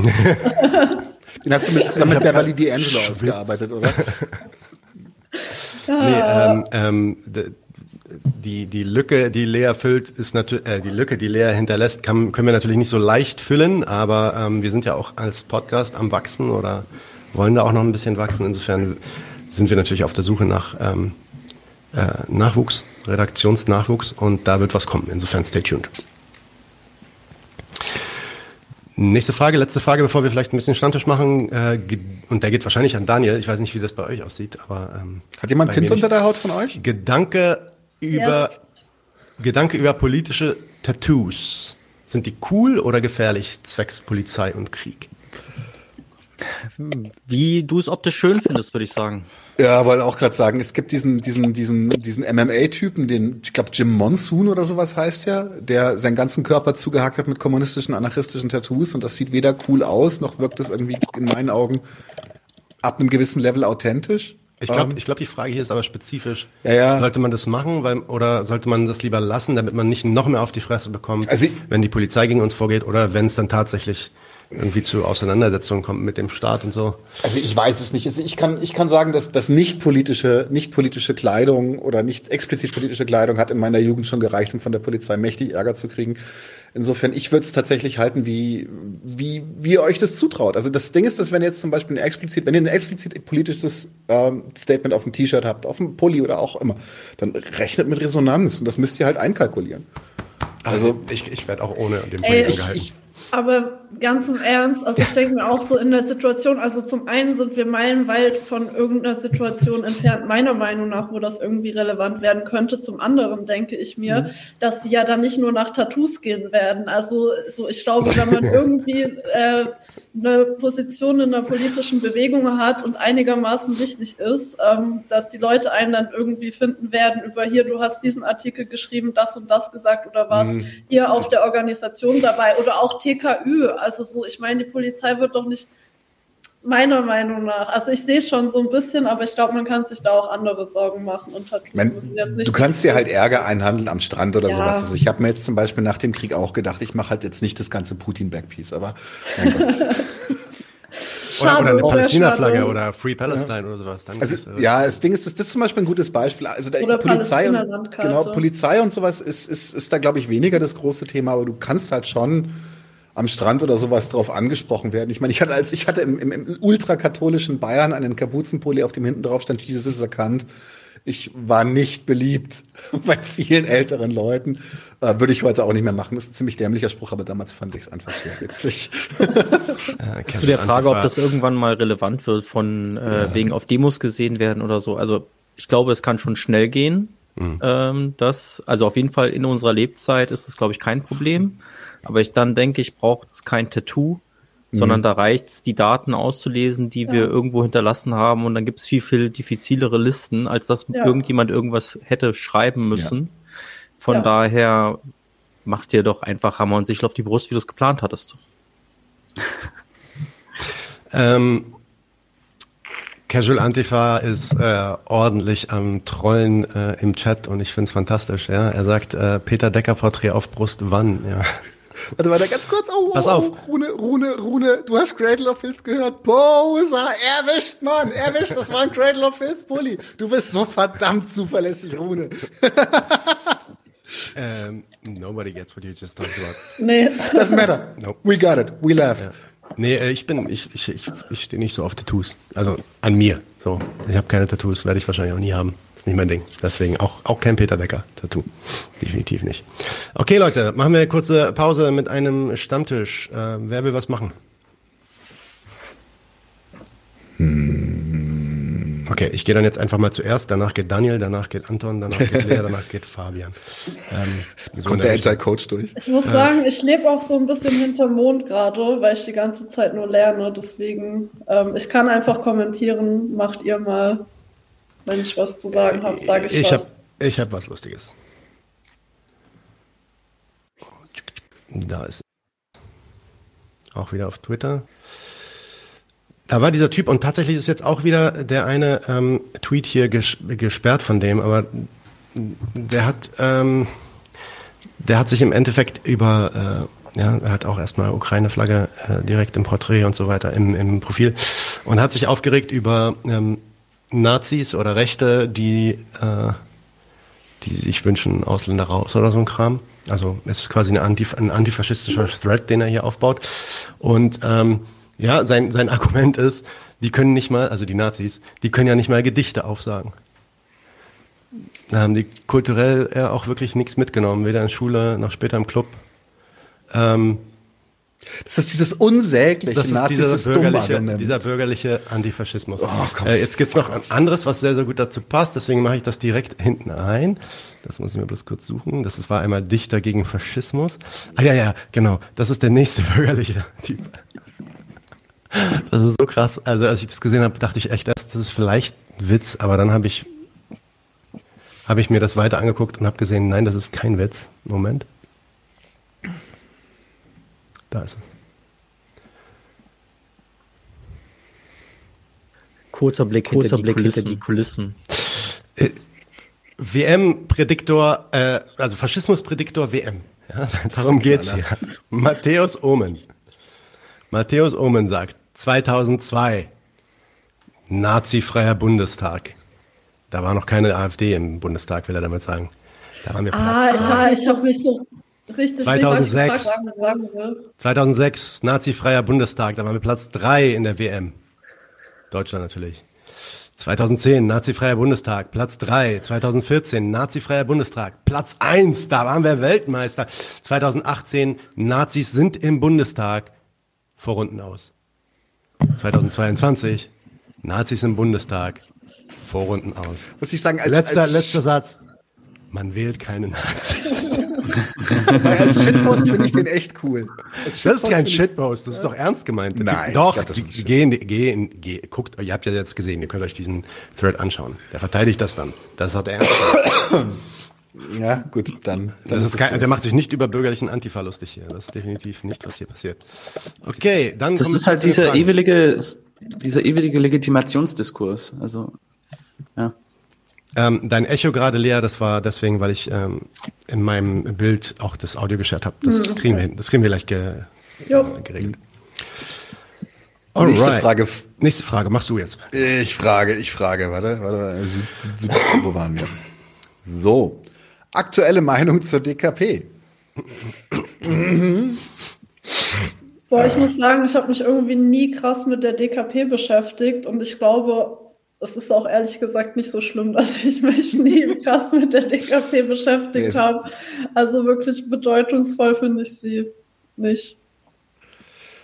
Na, sie fängt halt noch, sie fängt tatsächlich noch relativ viele von diesen Alt-SED-Lern und so ja. ähm, ein und äh, da sind tatsächlich sogar ein paar Leute, die wir auch schon interviewt hatten hier. Also vor allem so ja. diese ganz älteren, die älteren Folks, die sind damit noch dabei. Mhm. Ähm, ich finde bezüglich der Ukraine-Sache und der ganzen Imperialismusfrage und so haben sie völlig, sind sie völlig verkackt dieses Jahr. Ähm, sorry, aber da kam nichts äh, bei rum. Da hat sich ja, ich meine, am Ende die kommunistische Org hat sich ja auch, glaube ich, an so einem Streit irgendwie dann daraus dividiert. Und auch innerhalb der kommunistischen Organisation gab es dann nochmal diesen Streit.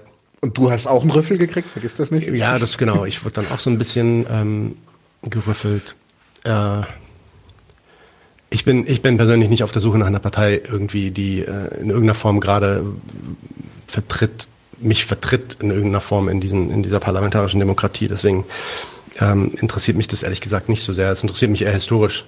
Ähm, wie gesagt, es gibt ein paar Leute da drin, die ich sehr schätze, äh, auch immer noch sehr schätze und die würde ich auch immer noch einladen. Ähm, aber ich, äh, wenn, wenn, sobald es dann, sobald es dann wirklich um Kritik und Theorie geht und man dann wirklich mal so ein bisschen Tacheles redet und versucht Sachen zu bestimmen und zu sagen, okay, was ist denn jetzt eigentlich Imperialismus und so, dann wird es halt immer relativ moralistische und so ist historisch vorbeladene Grütze. So, da komme ich nicht, ähm, da kommt nichts Wertvolles für mich bei rum. Ja, man muss schon sagen, dass ja auch innerhalb der DKP da durchaus kontrovers drüber diskutiert wird. Und auf jeden Fall hat die DKP einige auch Leute, die, wie Nadine schon gesagt hat, sehr gute Bücher geschrieben hat und so. Über das Thema Partei oder nicht, glaube ich, äh, müsste man mal äh, vielleicht einen größeren Talk zum Frage, zur Organisationsfrage machen. Aber das ist jetzt vielleicht nicht der Platz. Aber ansonsten. Nee, nee ich, ich sage auch, ich rede nur für mich, also ich wollte das jetzt nicht challengen, mhm. dass jemand anders. Also für mich, ich bin nicht auf der Suche nach einer Partei und für mich ja. ist das nicht. Aber ich meine, Nadine, du meinst es ja auch eher so, du suchst jetzt nicht in den gegenwärtigen Parteien, die es gibt, eine Partei, die dich sozusagen vertritt. Also so habe ich Na, das verstanden. So nicht so, dass du generell nicht überzeugt bist von der Notwendigkeit einer Partei. Aber äh, ich, ich glaube, also diese Frage interessiert mich gerade nicht. So, ja. das, das würde ich so, würde ich so sagen. Diese Frage ist für mich gegenwärtig relevant.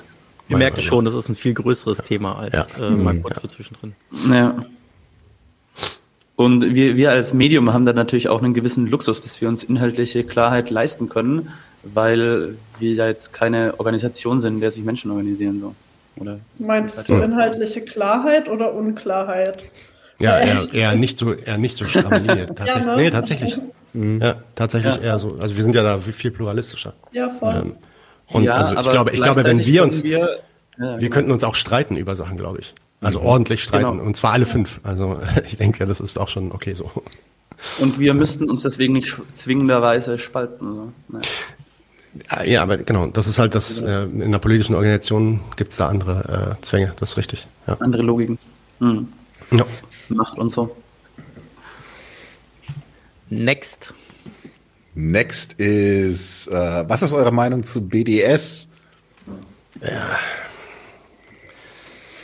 Das ist natürlich ein kompliziertes Thema.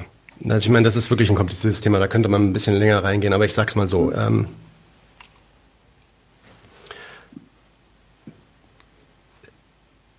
ich, also ich habe mich, äh, wenn ihr den ganzen Podcast euch anschaut und auch die Folgen anschaut, die ich mit Leuten gemacht habe, ähm, die BDS vertreten und auch zum Beispiel hier Christoph Glanz ist gerade im Chat, ähm, der äh, ja sogar diese Bundestagsresolution gegen BDS ähm, dagegen äh, vor Gericht zieht und auch relativ erfolgreich. Da kommen auch noch einige große Sachen auch auf, auf sie zu im nächsten Jahr, die werden wir auch nochmal hosten.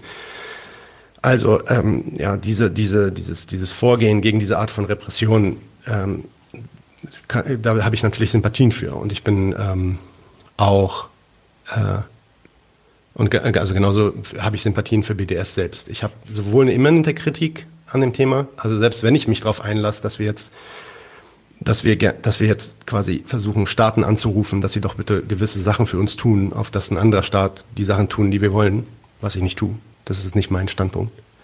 Aber selbst wenn ich mich darauf einstellen würde, hätte ich eine Kritik an der BDS, wo ich sagen würde, das ist ähm, ja, das D funktioniert, das S funktioniert, äh, das B funktioniert, das D funktioniert, aber das S funktioniert nicht. Und es wird mhm. es auch nicht, weil das hat mit, da hat es dann nämlich mit Macht zu tun. Und diese Macht haben wir dann nicht. Ähm, aber wie gesagt, ich mache das jetzt extrem kurz, Leute. Die ganzen BDS-Leute, bitte schießt mich nicht ab. Natürlich, äh, oder, oder schießt mich ab, wenn ihr wollt. Ähm, aber ich würde euch eher bitten, versuchen zu verstehen, was ich sag und mit mir nochmal zu sprechen. Ähm, aber dann würde ich auch sagen, generell ist das keine Bewegung, der ich, die ich, wo ich mich hinterstellen würde im Sinne von, da mache ich selber mit, da unterschreibe ich selber was, da packe ich selber Geld rein oder so, weil genau, genau wegen diesem Staatsidealismus, der dahinter steht. Das ist ja auch, also man muss auch einfach sagen, also die Leute, die das aufgebaut haben, sind ja jetzt auch keine kommunistischen Marxisten, ähm, die äh, die da eine, die da so eine Kritik fahren, sondern das sind schon, ja, das ist schon eine, quasi eine bürgerliche, liberale, antirassistische Bewegung. Ist ja auch richtig, weil wir sind da, die sind ja auch in, in Israel und in, in der Westbank und in Gaza in der Situation, in der eine rassistische äh, ja, siedlerkolonialistische Unterdrückung stattfindet und dagegen wenden sie sich natürlich. Die Frage ist jetzt, ist das jetzt das richtige Mittel oder nicht? Gibt es da überhaupt irgendwie so eine Lösung zu finden? Ist eine Frage, die kann man lange diskutieren. Aber ja, ich bin, ich bin nicht auf dem Dampfer zu sagen, ich versuche Deutschland oder die USA als Staat jetzt, ja, vielleicht sogar irgendwie durch Agitation von Leuten dazu zu bekommen, dass die Parlamente äh, sich so, so, äh, so shiften, dass sich da die Meinung ändert und da dann tatsächlich irgendwie Sanktionen ausgeübt werden auf Israel, auf das äh, die aufhören mit, mit den Sachen in der Westbank. Ich glaube, so, also so funktionieren diese Sachen einfach nicht. Das ist nicht die Art und Weise, wie ich glaube, dass diese Dinge funktionieren. Ich glaube nicht, dass diese Dinge so funktionieren in Bezug auf den Iran oder auf irgendwelche anderen Länder. Das sind auch nicht die Zwecke, die die Staaten sich setzen, sondern da stehen andere Zwecke hinter. Warum sollte ich das glauben bei Palästina und Israel? Insofern, äh, das wäre vielleicht meine etwas kompliziertere äh, äh, kurze Antwort dazu. Gibt es da aus dem Team noch Kommentare zu? Anton ist verschütt gegangen. Wenn, wenn, wenn ihr mich fragt, boykottiere ich? Also, es gibt, es gibt schon Momente, wo ich so einfach so nicht, also wenn, wenn ich einen Hummus kaufe jetzt zum Beispiel, ja, wenn ich den nicht selber mache, sondern wenn ich den kaufe und ich sehe, der kommt irgendwie aus den besetzten Gebieten oder sowas, das mache ich, das mache ich dann nicht. Aber so viel, ganz ehrlich, so viel Gedanken mache ich mir auch darüber nicht. Guck mal, ich bin, ich bin regelmäßig in Israel. Ähm, ich muss da ja hin, weil ich habe Familie dort und ich will da auch hin, äh, weil ich habe Familie dort. Ich arbeite ähm, von dort, teilweise bin ich da Monate. Ja, in diesem Jahr war ich wirklich über drei Monate insgesamt dort. Äh, das ist keine Frage für mich, ja, ob ich da jetzt ähm, boykottieren kann oder nicht. Das ist nicht möglich. Ich bin, ich, ich, ich lebe da halt quasi einen Teil meines Lebens. Insofern, ähm, ja, kommt nicht so wirklich, da denke ich nicht so viel drüber nach. Same. Nur, dass ich mein Leben nicht in Israel stattfindet. Ja, wollte gerade sagen, du auch? Ah, wollen wir uns nächstes Mal treffen. Wusstest du nicht? Ah, wusstest du nicht. Okay, nächste Frage. Jo, äh, A und C, Anarchie und Cello. Oh ja, was geht ab? Äh, viel. Wildes Jahr gewesen für uns, privat, im Podcast und überhaupt. Aber lange nichts mehr von dir gehört. Wir sollten mal wieder miteinander schnacken. Ich glaube, viel mehr kann man gerade nicht sagen. Nein. Wir sind ähm, live. Wir sind live, genau. Genau. Wir streamen. Das geht ab. Ähm, nächste. Äh, wann kommt eine Folge? Ich weiß gar nicht, was das ist. Wann kommt eine Folge mit The D-Program? Ich weiß äh, auch äh, nicht, was das D-Program ist ein Podcast. Den habe ich mir auch schon mal angeschaut. Jetzt auch nochmal reingeschaut. Ja, das sieht spannend aus. Ähm, also das ist, das, ich kann, ich kann, ich kannte vor allem diesen Hakim. Das ist so ein irakischer ähm, YouTube-Educator, der macht so Kurzfilme und so. Ähm, ganz cooles Zeug. Ich, ich finde ihn auch sehr sympathisch, wie er das macht. Ähm, den wollte ich sowieso mal anschreiben. Die Programm ist jetzt, die zusammen, also sind im Endeffekt so drei solche Leute, die sich zusammengetan haben zu einem Podcast, machen auch so Interviews und so. Ist ein ganz cooles Ding. Äh, ist, habe ich auf die Liste geschrieben. Kommt vielleicht 2023 mal schauen. Das Ding ist halt, Leute, guck mal, das sind diese englischen Sachen. Wenn wir Englisch machen, haben wir 20 Prozent, manchmal 10 Prozent von den Views, die wir normalerweise so auf anderen Videos haben. Wisst ihr? Und das ist dann halt so, ja, das ist interessant für mich, das ist dann auch interessant für die 5 bis 10 Prozent Leute, die auch Englisch sprechen. Aber wir wollen ja hier auch was bewirken bei den Leuten, die, die wir erreichen können. Deswegen machen wir da jetzt nicht so viele englische Folgen, vielleicht eine, maximal zwei im Monat und nicht viel mehr. Ja? Nächste Frage. Seid ihr irgendwo organisiert? Ich würde sagen, da gehen wir jetzt Round Robin. Yes. Yes. Wir fangen mit dir an. Ich glaube, das ist am einfachsten. Nein. Bei mir ist es auch sehr einfach. Die Antwort ist die gleiche wie bei Nadine. Gar ich bin in 99 zu 1 organisiert. Wir okay. gründen auch bald eine Partei. Nein, Spaß. Die 99 zu 1 Partei. Ähm, Bitte nicht. Bist du organisiert, Fagan? Ja. Dazu. Sagen, wo? das ist ja, glaube ich, bekannt, sagen. dass ich in der Linken bin. Mhm. Jo, ich bin also zumindest geldgebendes Mitglied äh, bin ich bei Roter Hilfe und FAU und äh, nicht richtig organisiert, aber ab und zu helfe ich auch noch assistenzmäßig äh, bei bei oder ich äh, so Prozess und tatsächlich Beratung und sowas. Bei OKG neuerdings ein bisschen aus. Also mit Clemens äh, und, und Violetta, falls ihr euch noch an die erinnern könnt. Ähm, würde sagen, dass das Relevanteste für mich an der Stelle ist, ist tatsächlich, glaube ich, momentan die Rote Hilfe, weil ich äh, momentan, ich, wie gesagt, wir sehen es ja, was passiert. Ich glaube, dass Repression massiv stärker werden wird und deswegen glaube ich, die Organisation, die ich am meisten betonen würde gerade. Natürlich auch in der Gewerkschaft, ist ja klar. Yes. In welcher denn? Bei Verdi. Okay. Ich auch. Das hängt aber mit der Logik des Betriebs zusammen, in dem ich mich befinde und nicht, äh, also es ist kein, keine symbolische Entscheidung, in welcher Gewerkschaft ich bin, sondern da, wo ich arbeite, ja. dort bin ich in der Gewerkschaft.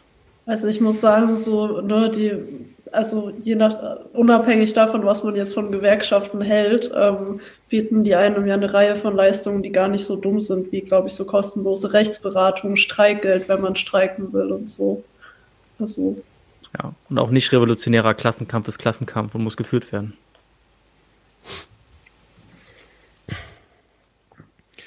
Jo. Was ist mit Anton?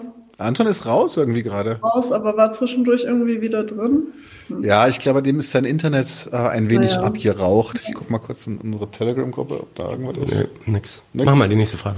Nächste Frage ist, welcher Partei steht ihr am nächsten? Ich glaube, da fängt Fabian an. Ah. Ja, das hat er jetzt schon gesagt. Das ist ja, genau. Ähm, ja, wobei, na, an der Stelle ist aber vielleicht nochmal wichtig zu betonen, dass natürlich die Linke nicht das Traumprojekt ist. Ne? Also, da haben wir auch schon mal länger drüber gesprochen im Vorfeld der letzten Wahl, letzten Bundestagswahl. Das ist eher so, was gibt's denn sonst? Und was ja. ist gesellschaftlich relevant? Hm. Und das ist eine, eine, durchaus auch wieder eine Diskussion, mit der man Stunden führen könnte also füllen könnte. Ja, ich bin auf dem, ich bin auf dem, ich bin auf einem anderen Trip. Für mich ähm, stellt sich gar nicht die Frage, was gibt sonst und was ist gesellschaftlich relevant äh, bei den bei der Parteienfrage. Für mich sind das äh, äh, sind wie gesagt die Gründe, ähm, die, also was was sind Wahlen eigentlich? Ähm, diese Frage hat mich auch dieses Jahr sehr beschäftigt. Habe ich auch einiges dazu gelernt und mir auch einige Gedanken gemacht. Und ähm, also im Vergleich zum letzten Jahr, wenn da nochmal diese eine Frage am Anfang war, was sich grundlegend verändert hat, das sehe ich einfach anders. Insofern stellt sich mir diese Frage gegenwärtig gar nicht. Für mich ist die Frage ähm, eine falsche. So würde ich dann deswegen zurückweisen, ohne das jetzt böse zu meinen. Irgendwie natürlich ist eine, ist eine naheliegende Frage, die stellt sich ja irgendwie jeder. So, aber wenn du mir, wenn du mich fragst, welcher Partei stehe ich am nächsten, gar keiner.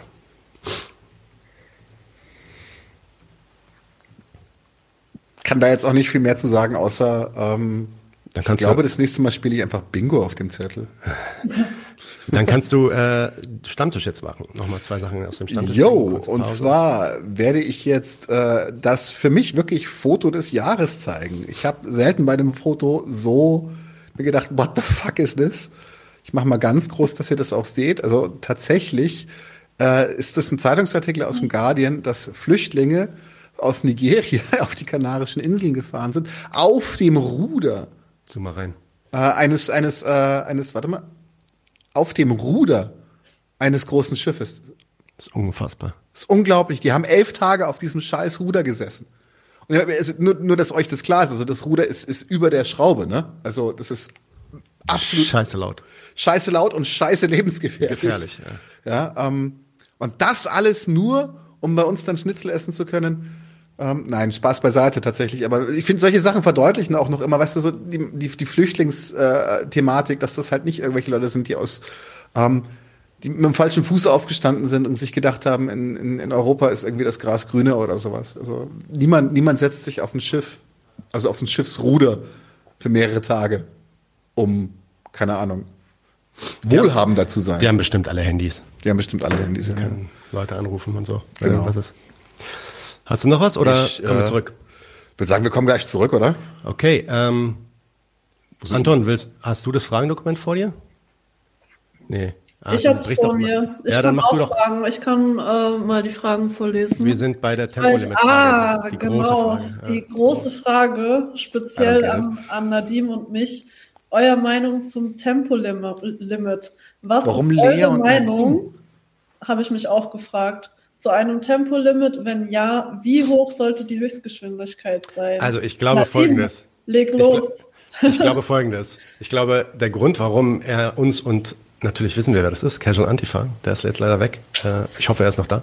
Meld dich mal, wenn du noch da bist. Aber der Grund, warum es wir beide sind, ist, weil er, glaube ich, immer auftaucht, wenn wir beide, also zufällig wahrscheinlich, äh, wenn wir beide irgendwie gestreamt hatten. Und ich bin dann Aber auch auf Fabian doch auch. Und Fabian ist super ernsthaft auf die Frage eingegangen. genau, total. Bei der einen Folge ist Fabian richtig ernsthaft drauf eingegangen. Ja. Und äh, ich, ich wollte ihm eigentlich schreiben, scheiße, der Typ ist immer da und fragt immer, ja, da ist er, da ist er. Ähm, aber war das nicht auch eine Frage zu Ökosozialismus? Wo das, also eine Folge zu Ökosozialismus? Ja, ja, ja das hat ja auch dann gepasst. Genau. Ja, eben. Also daher habe ich da kein schlechtes Gewissen. Manchmal passt es richtig gut und manchmal, äh, manchmal auch nicht. Ach so, Anton, deine, Fra deine Antwort auf die Frage, welcher Partei du nahe, nahe stehst, ähm, wäre auch noch interessant. Nahe We want the bakery, not only a piece of the cake. Ach Gottchen, wäre die Linkspartei nicht so zerstritten, dann äh, wäre ich da auch Mitglied, aber äh, komplett dysfunktional tue ich mir nicht an. Ähm, Alrighty. Ja. Ähm, okay, Lea. Ja, okay, ich mache weiter. Ähm, wo sind wir? Wo sind wir? Aha. Ähm, Finde ich sehr interessante Frage. Sind Bullen eurer Meinung nach Teil der Arbeiterklasse? Was sagst du, Lea? Was sage ich dazu? Ich muss sagen, ich glaube, ich habe äh, keine eindeutige Antwort darauf. Also ich finde so, äh, Fabian, du hast ja auch mal ein paar Interviews gemacht zu so äh, Klassenfraktionen, dies, das. Und ich denke so, ne, also sie haben ja schon irgendwie eine sehr andere Funktion in der Gesellschaft, weil sie so die kapitalistische Ordnung verteidigen und mh, mm, nicht jeder Beruf macht das. Ähm, andererseits, wenn man jetzt nach dieser krass, also so, ne, nach, nach dieser sehr Standarddefinition geht, äh, lohnabhängig oder nicht, könnte man ja sagen schon. Ähm, ich finde aber auch, dass, dass die Frage mh, hm, vielleicht auch so strategisch irgendwann interessant werden könnte, so äh, wie gehen wir mit der Polizei um und brauchen wir sozusagen in Deutschland, um irgendwann theoretisch Macht erobern zu können. Also funktioniert das ganz ohne die unteren Polizisten oder sowas. Also ich weiß nicht, ob ihr wisst, was ich meine. Ja. Ähm, aber so, ne, also ich meine, die haben ja schon krass viel Macht mit den ganzen Ausrüstung, dies, das. Und ich frage mich manchmal so, ähm, Wäre es zum Beispiel nicht irgendwie schlauer, die Personen, die jetzt zur Polizei zu gehen, äh, zur Polizei gehen, irgendwie davon zu überzeugen, hey, das, was ihr macht, ist eigentlich komplett scheiße. So, und das, was ihr macht, ist auf jeden Fall nicht so mehr Sicherheit bringen, äh, dafür sorgen, dass es allen gut geht, sondern das, was ihr macht, ist halt eine extrem kranke Ordnung aufrechtzuerhalten, statt die ganze Zeit ähm, so zu sein, ah, ACLB, ACLB, ihr seid alle total scheiße. So. Ja, also ja. diese Ordnung aufrechtzuerhalten, das machen ja nicht nur Polizisten, das machen auch ja, Finanzbeamte, Sozialarbeitende, äh, letztendlich alle, die wir irgendwie partizipieren am Kapitalismus. Also, ich sag jetzt mal, sozioökonomisch, ja, selbstverständlich, sie sind lohnabhängig. Mhm. Und sie haben eine, sie haben auch sozusagen eine gesellschaftlich notwendige Funktion. Also das, was auch teilweise als vermittelnde Lohnarbeit diskutiert wurde, also gesellschaftlich notwendige Arbeit, die aber sozusagen als institutionalisierte Gewalt gefasst ist. Eigentlich wie andere Staatsapparate auch. Also ja, sie sind da. Sie sind jetzt sozusagen nicht produktiv in dem Sinne, dass sie tatsächlich Mehrwert schaffen. Aber ähm, für den Erhalt der Gesellschaft, wie sie ist, also den Kapitalismus, sind sie notwendig. Und tatsächlich ist auch so ein bisschen die Frage, was natürlich dann nach dem Kapitalismus, dann braucht es auch in irgendeiner Form diese ähm, gesellschaftlich notwendige Arbeit. Was aber nicht bedeutet. Welche gesellschaftlich notwendige Arbeit naja, du? also für im weitesten Sinne für Ordnung zu sorgen. Also mhm. allein schon, wenn man äh, überlegt, Diktatur des Proletariats, was ja, das ja. vom Inhalt her bedeutet, dann kann man sich vermutlich äh, denken, dass es da eine äh, ähnliche Institution geben wird äh, und auch braucht in irgendeiner Form. Das also das kann man anders organisieren, als wie die Polizeien jetzt organisiert sind, ganz klar. Mhm. und sie werden auch andere inhaltliche Aufgaben haben in Teilen, in Teilen aber auch nicht. Deswegen würde ich also, tatsächlich auch irgendwann einfach aufhören, sie ewig mit Polizei in Relation zu setzen. Tatsächlich. Ja, Weil ich würde ist, dann, dann was anderes. Also. Ich würde dann einfach sagen, nein, wir, natürlich brauchen wir Administration. Das ist das also nur, nur, ein, nur, ein, nur, ein, nur ein Idiot würde behaupten, dass wir keine brauchen. Aber, aber wie diese Administration aufgebaut ist, müssen wir dann halt auch situativ schauen, was ist gerade die Notwendigkeit. Und ich würde da keine Ableitung von der Polizei mehr machen. Ich halte die für nicht notwendig, die Ableitung. Ganz, ganz kurz, aber eine Sache will ich. Auch die Frage, was man als Polizei überhaupt versteht. Ja. Kann ich kurz eine Sache sagen? Und zwar, ja. was ich so ganz interessant finde, wenn man sich die, so sehr viele abolitionistische Literatur durchliest und sowas, ähm, die ja sehr so sind, ja, wir müssen die Polizei abschaffen und sowas. Ähm, und auch so diese sehr radikale Rhetorik haben, so, ah, abolish the police, hate capitalism, was auch immer. Und wir müssen die Gesellschaft ändern und raus aus dieser schlimmen Gesellschaft. Ähm, aber so zum Beispiel von so Sachen wie Diktatur des Proletariats ist darin nie die Rede. Es wird auch nie irgendwie Enteignung der Produktionsmittel oder sowas gesprochen. Ähm, deswegen finde ich das schon krass, weil es, finde ich, so total utopisch ist. Ähm, ja, voll. Also ich will also weil halt so gar, nicht, gar nicht berücksichtigt wird, dass wir die Polizei nicht abschaffen können, ohne dass wir die Gesellschaft, Strukturen oder Verhältnisse ändern. Also, ja, aber andere Thema. Ähm, also, die Polizei gehört nicht zur Arbeiterklasse, definitiv nicht. Die sind auch nicht lohnabhängig, die sind Beamte. Wenn die, die, wenn die morgen krank werden, wenn die sich ein Bein brechen und nicht mehr arbeiten können, dann werden die trotzdem bezahlt. Die fallen nicht zurück wie äh, Hans Otto, der in der Fabrik arbeitet. So, das ist, äh, das ist Nummer eins. Nummer zwei, ähm, die, die, die sind gleichzeitig, sind sie der gewaltsame Arm des Staates. Ja, natürlich kannst du die jetzt vergleichen mit einem Finanz, ähm, mit einem irgendwie so einem Finanzamt-Mitarbeiter oder so im Sinne von diesen Staatsfunktionäre. Aber ähm, das ist schon dann noch mal ein bisschen was anderes von dem Wesen her, würde ich sagen. Und ich glaube, darum, darum, darum sollte, glaube ich, auch die Frage gehen: Was ist eigentlich Polizei? Ja, man sollte sich weniger als die Frage stellen: Sind die jetzt Teil des Proletariat können wir ja vielleicht sogar nochmal sagen, das ist für mich auch nicht immer sofort das gleiche wie Arbeiterklasse und so, aber ich meine, das ist eine lange Diskussion, aber man kann sich fragen, was, was ist eigentlich die Funktion ähm, von der Polizei? Was machen die eigentlich in diesem System? Warum sind die da? Wozu sind die da? Was wollen die erhalten?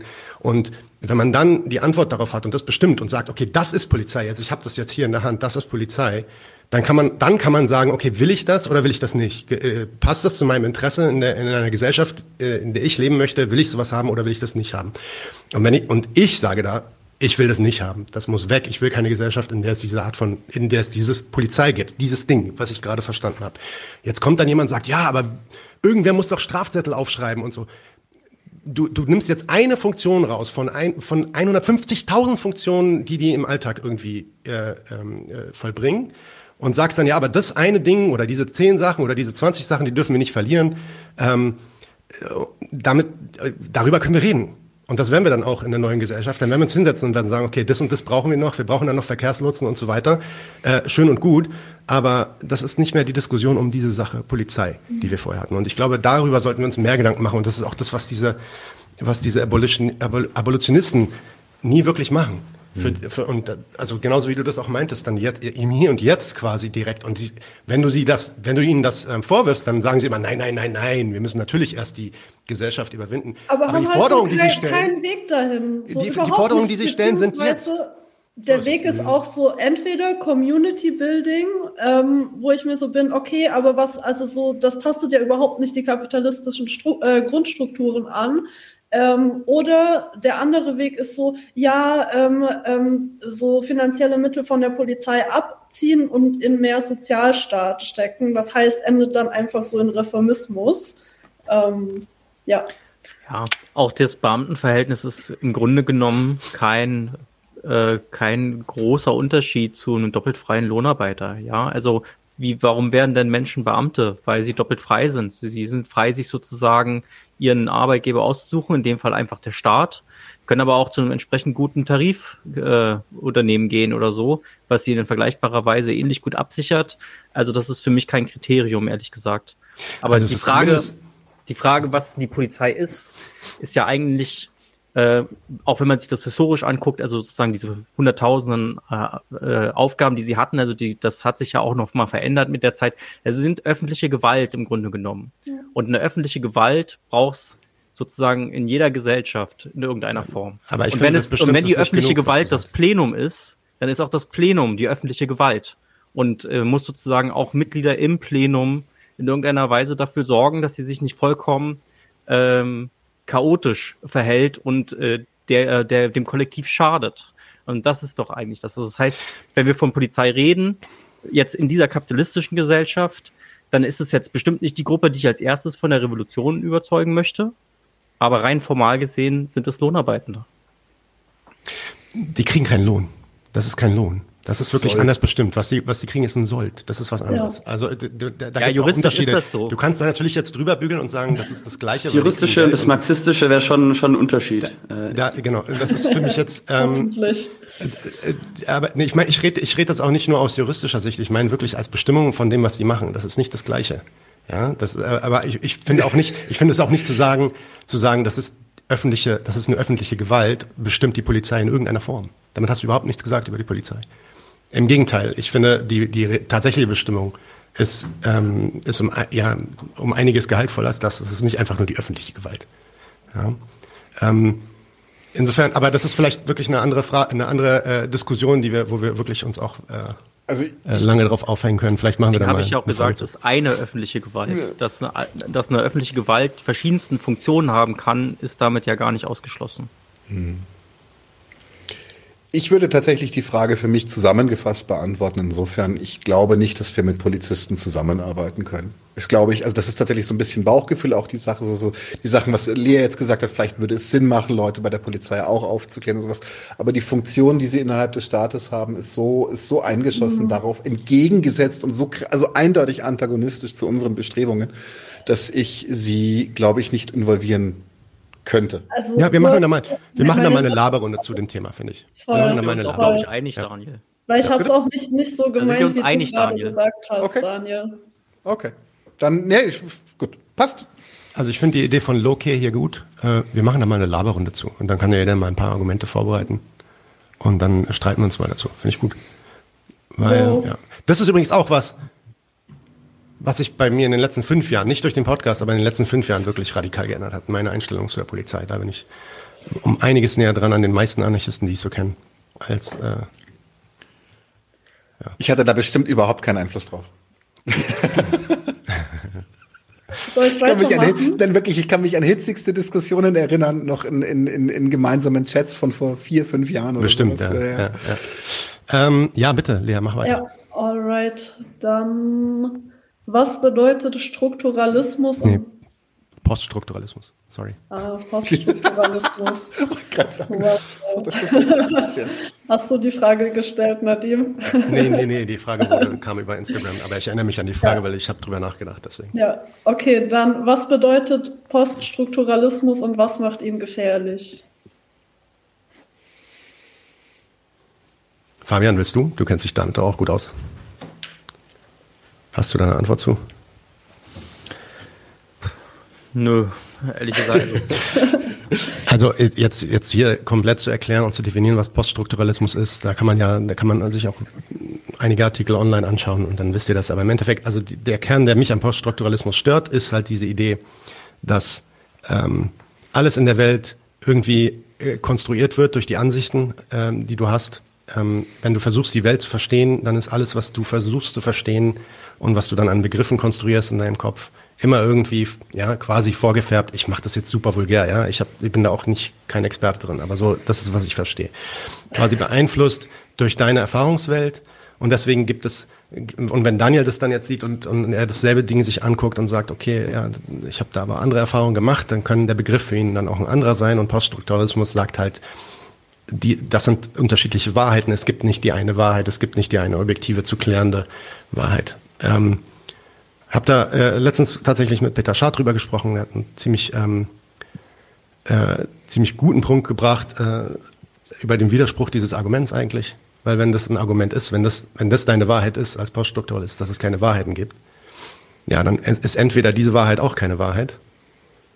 Äh, damit ist das ganze Argument äh, im Endeffekt im Popo. Oder diese, diese Wahrheit ist tatsächlich die eine Wahrheit, dann ist das Argument auch im Popo. Insofern, ähm, das ist natürlich äh, einmal erstmal ein formaler, ein formaler Debunk. Natürlich kann man da auch nochmal in den Inhalt reingehen. Warum finde ich es gefährlich? Gefährlich würde ich jetzt auch nicht sagen, aber es ist halt auf jeden Fall schon was. schon echt anstrengend. Es, es, ist schon was, was man auf jeden Fall merkt in linken, ähm, postmodernen, Poststruktur, äh, poststrukturalistischen ähm, Kreisen, beziehungsweise in linken Kreisen, die halt viel durch diese Ideologien dann auch ähm, befeuert wurden, intellektuell, auch an der Uni vor allem. Ja, das ist ja eigentlich hauptsächlich Uni-Zeugs ähm, dass, äh, dass eben diese, die, das, worüber wir gerade gesprochen haben, die Begriffsbestimmung Polizei, ja. Also was ist eigentlich Polizei? Da, da, da eine Kritik zu bauen, das auseinanderzunehmen und zu sagen, das ist jetzt Polizei, ja, wie Hegel das äh, gewollt hätte. Diese wird gar nicht mehr angenommen als, ein, als eine Sache, die man A verfolgen sollte oder B irgendeinen Wert hat, weil am Ende kommt es ja immer auf diese Erfahrung, Erfahrungswelt an. Ähm, und eigentlich müssten wir diese Erfahrungswelten dekonstruieren, dieses poststrukturalistische versucht, die Strukturen dann wieder zu dekonstruieren und dann einfach ähm, ja, in, in, dieser Suppe irgendwie zu schwimmen, würde ich das nennen. Das ist so meine Metapher. Und das bringt natürlich unheimlich viel Chaos, kann ich mir vorstellen, in die Organisation von Gruppen und in politische Bewegungen.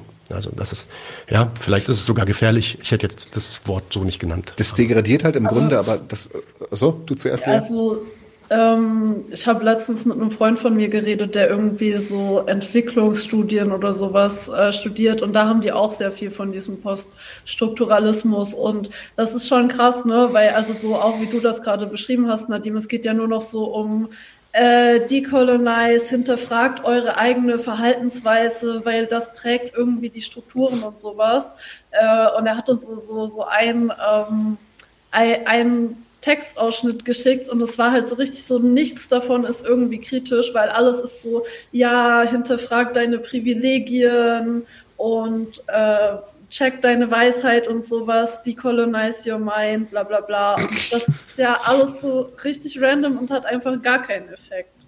Das ist auch alles Oder die halt Basis. einen schlechten Effekt, so weil hm. ne, vielleicht irgendwelche Leute, die tatsächlich was für äh, Sinnvolles tun wollen, dann so in, in diese Decolonial bla bla bla Richtung ab, ab ähm, ja, abdriften.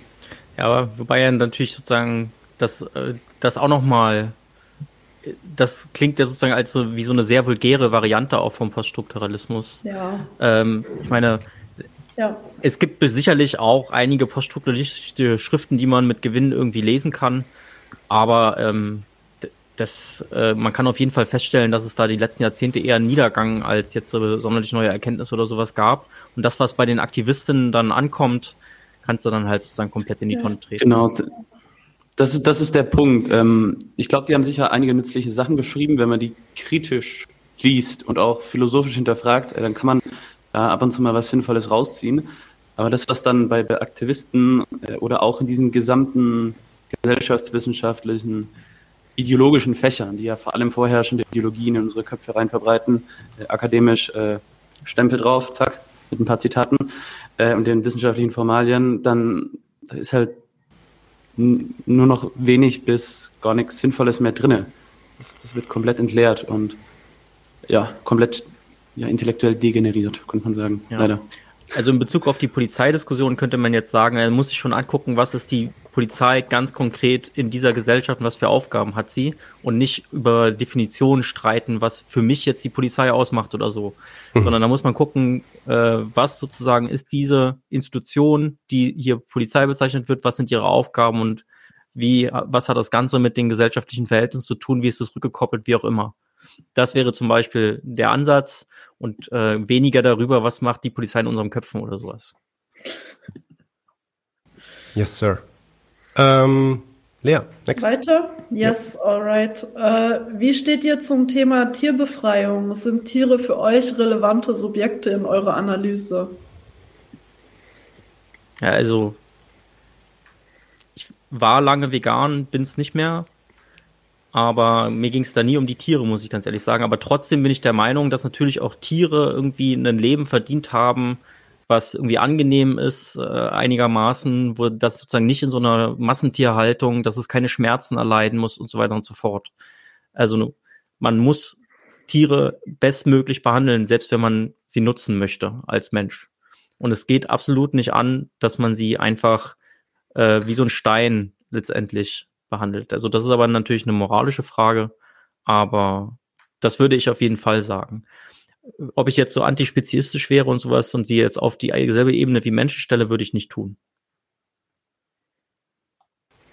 Äh, ich, ich habe immer so ein Problem mit dem politischen, ähm, mit dem politischen Veganismus, Vegetarianismus und so. Ähm, weil ich immer, immer das Gefühl habe, dass die, ja, die Argumente, die dabei rumkommen, sind meistens halt wirklich ausschließlich moralische und man stellt sich weniger die Frage, ja, warum ist es denn jetzt eigentlich so, dass die Tiere vor allem in unserer Gesellschaft so krass scheiße behandelt werden? Ähm, weil, wenn, also ich meine, wir können ja jetzt irgendwie mal 300, 400 Jahre zurückgehen und uns, ne, also wenn ich mir vorstelle, oder 150 Jahre zurück, mein Urgroßvater, der hatte auch so seine Ziegen und so weiter. Die hat er dann auch, um die hat er sich lange gekümmert. Die wurden dann auch irgendwann geschlachtet ähm, und wurden natürlich gegessen. Beziehungsweise die Milch wurde benutzt und so. Äh, und da, aber das ist natürlich für, für das Tier nochmal erstmal eine ganz andere Situation als die Situation, in der sie heute sind. Und warum ist das eigentlich so? Und diese Frage wird, also wird dann von guten ähm, Tierbefreiungsaktivisten wird die natürlich dann auch beantwortet. Aber ähm, der, der Kern ist dann am Ende immer dieses Zurückfallen auf, auf die moralische Frage. Weil, also für mich ist es eigentlich dann klar, ja, die Tiere werden halt einfach so scheiße behandelt, weil sie eigentlich gar nicht zum Essen da sind, sondern sie sind da, um Profite zu bringen. Und wenn das der Fall ist, dann ist doch eigentlich dann klar, okay, die Aufgabe ist, eine Gesellschaft zu erzeugen, in der wir mit unserem Essen nicht so umgehen, nicht so irrational umgehen, dass sie nur da sind, um Profite zu bringen. Mhm. Und dann wird sich der Rest wahrscheinlich erledigen, vielleicht aber auch nicht. Ja, also es kann, dann gibt es so Leute wie Angela Davis, die laufen durch die Gegend und sagen, nein, nein, eine zukünftige kommunistische Gesellschaft muss komplett vegan sein und so weiter. Und die Argumente sind alle 100 Prozent, 100 Prozent. Ja, ja, ja, ja. Oh oh, ohne Gott. Ende. Ja. Die ist eine Politika politische Veganerin. Und diese, diese Argumente sind 100 Prozent alle moralistisch und auch, auch ähm, affirmieren moralistisch. Also die, die sagen das auch. Denen geht es auch wirklich um Moral. Und das Problem dabei ist halt immer, ja, okay, aber Moral hat jeder irgendwie eine andere. Das ist keine Art und Weise, wie wir eine Gesellschaft strukturieren können, basierend auf irgendwelchen moralischen, quasi religiösen äh, Statuten. Ja? Insofern, ähm, das, da, damit komme ich nicht so richtig zurecht. Ja? Mhm. Andererseits habe ich natürlich Mitleid und ähm, ich, ich schaue mir auch nicht gerne an, wie krass diese Tiere dann teilweise bei uns, äh, nicht teilweise, sondern zum Großteil bei uns leiden und so ähm, sind natürlich dann in dem Sinne, wenn es um die Frage geht, natürlich sind sie relevante Subjekte in der Analyse. Man muss natürlich schon verstehen, das gehört zu der gesellschaftlichen Analyse hinzu. Muss man mhm. sich anschauen. Definitiv.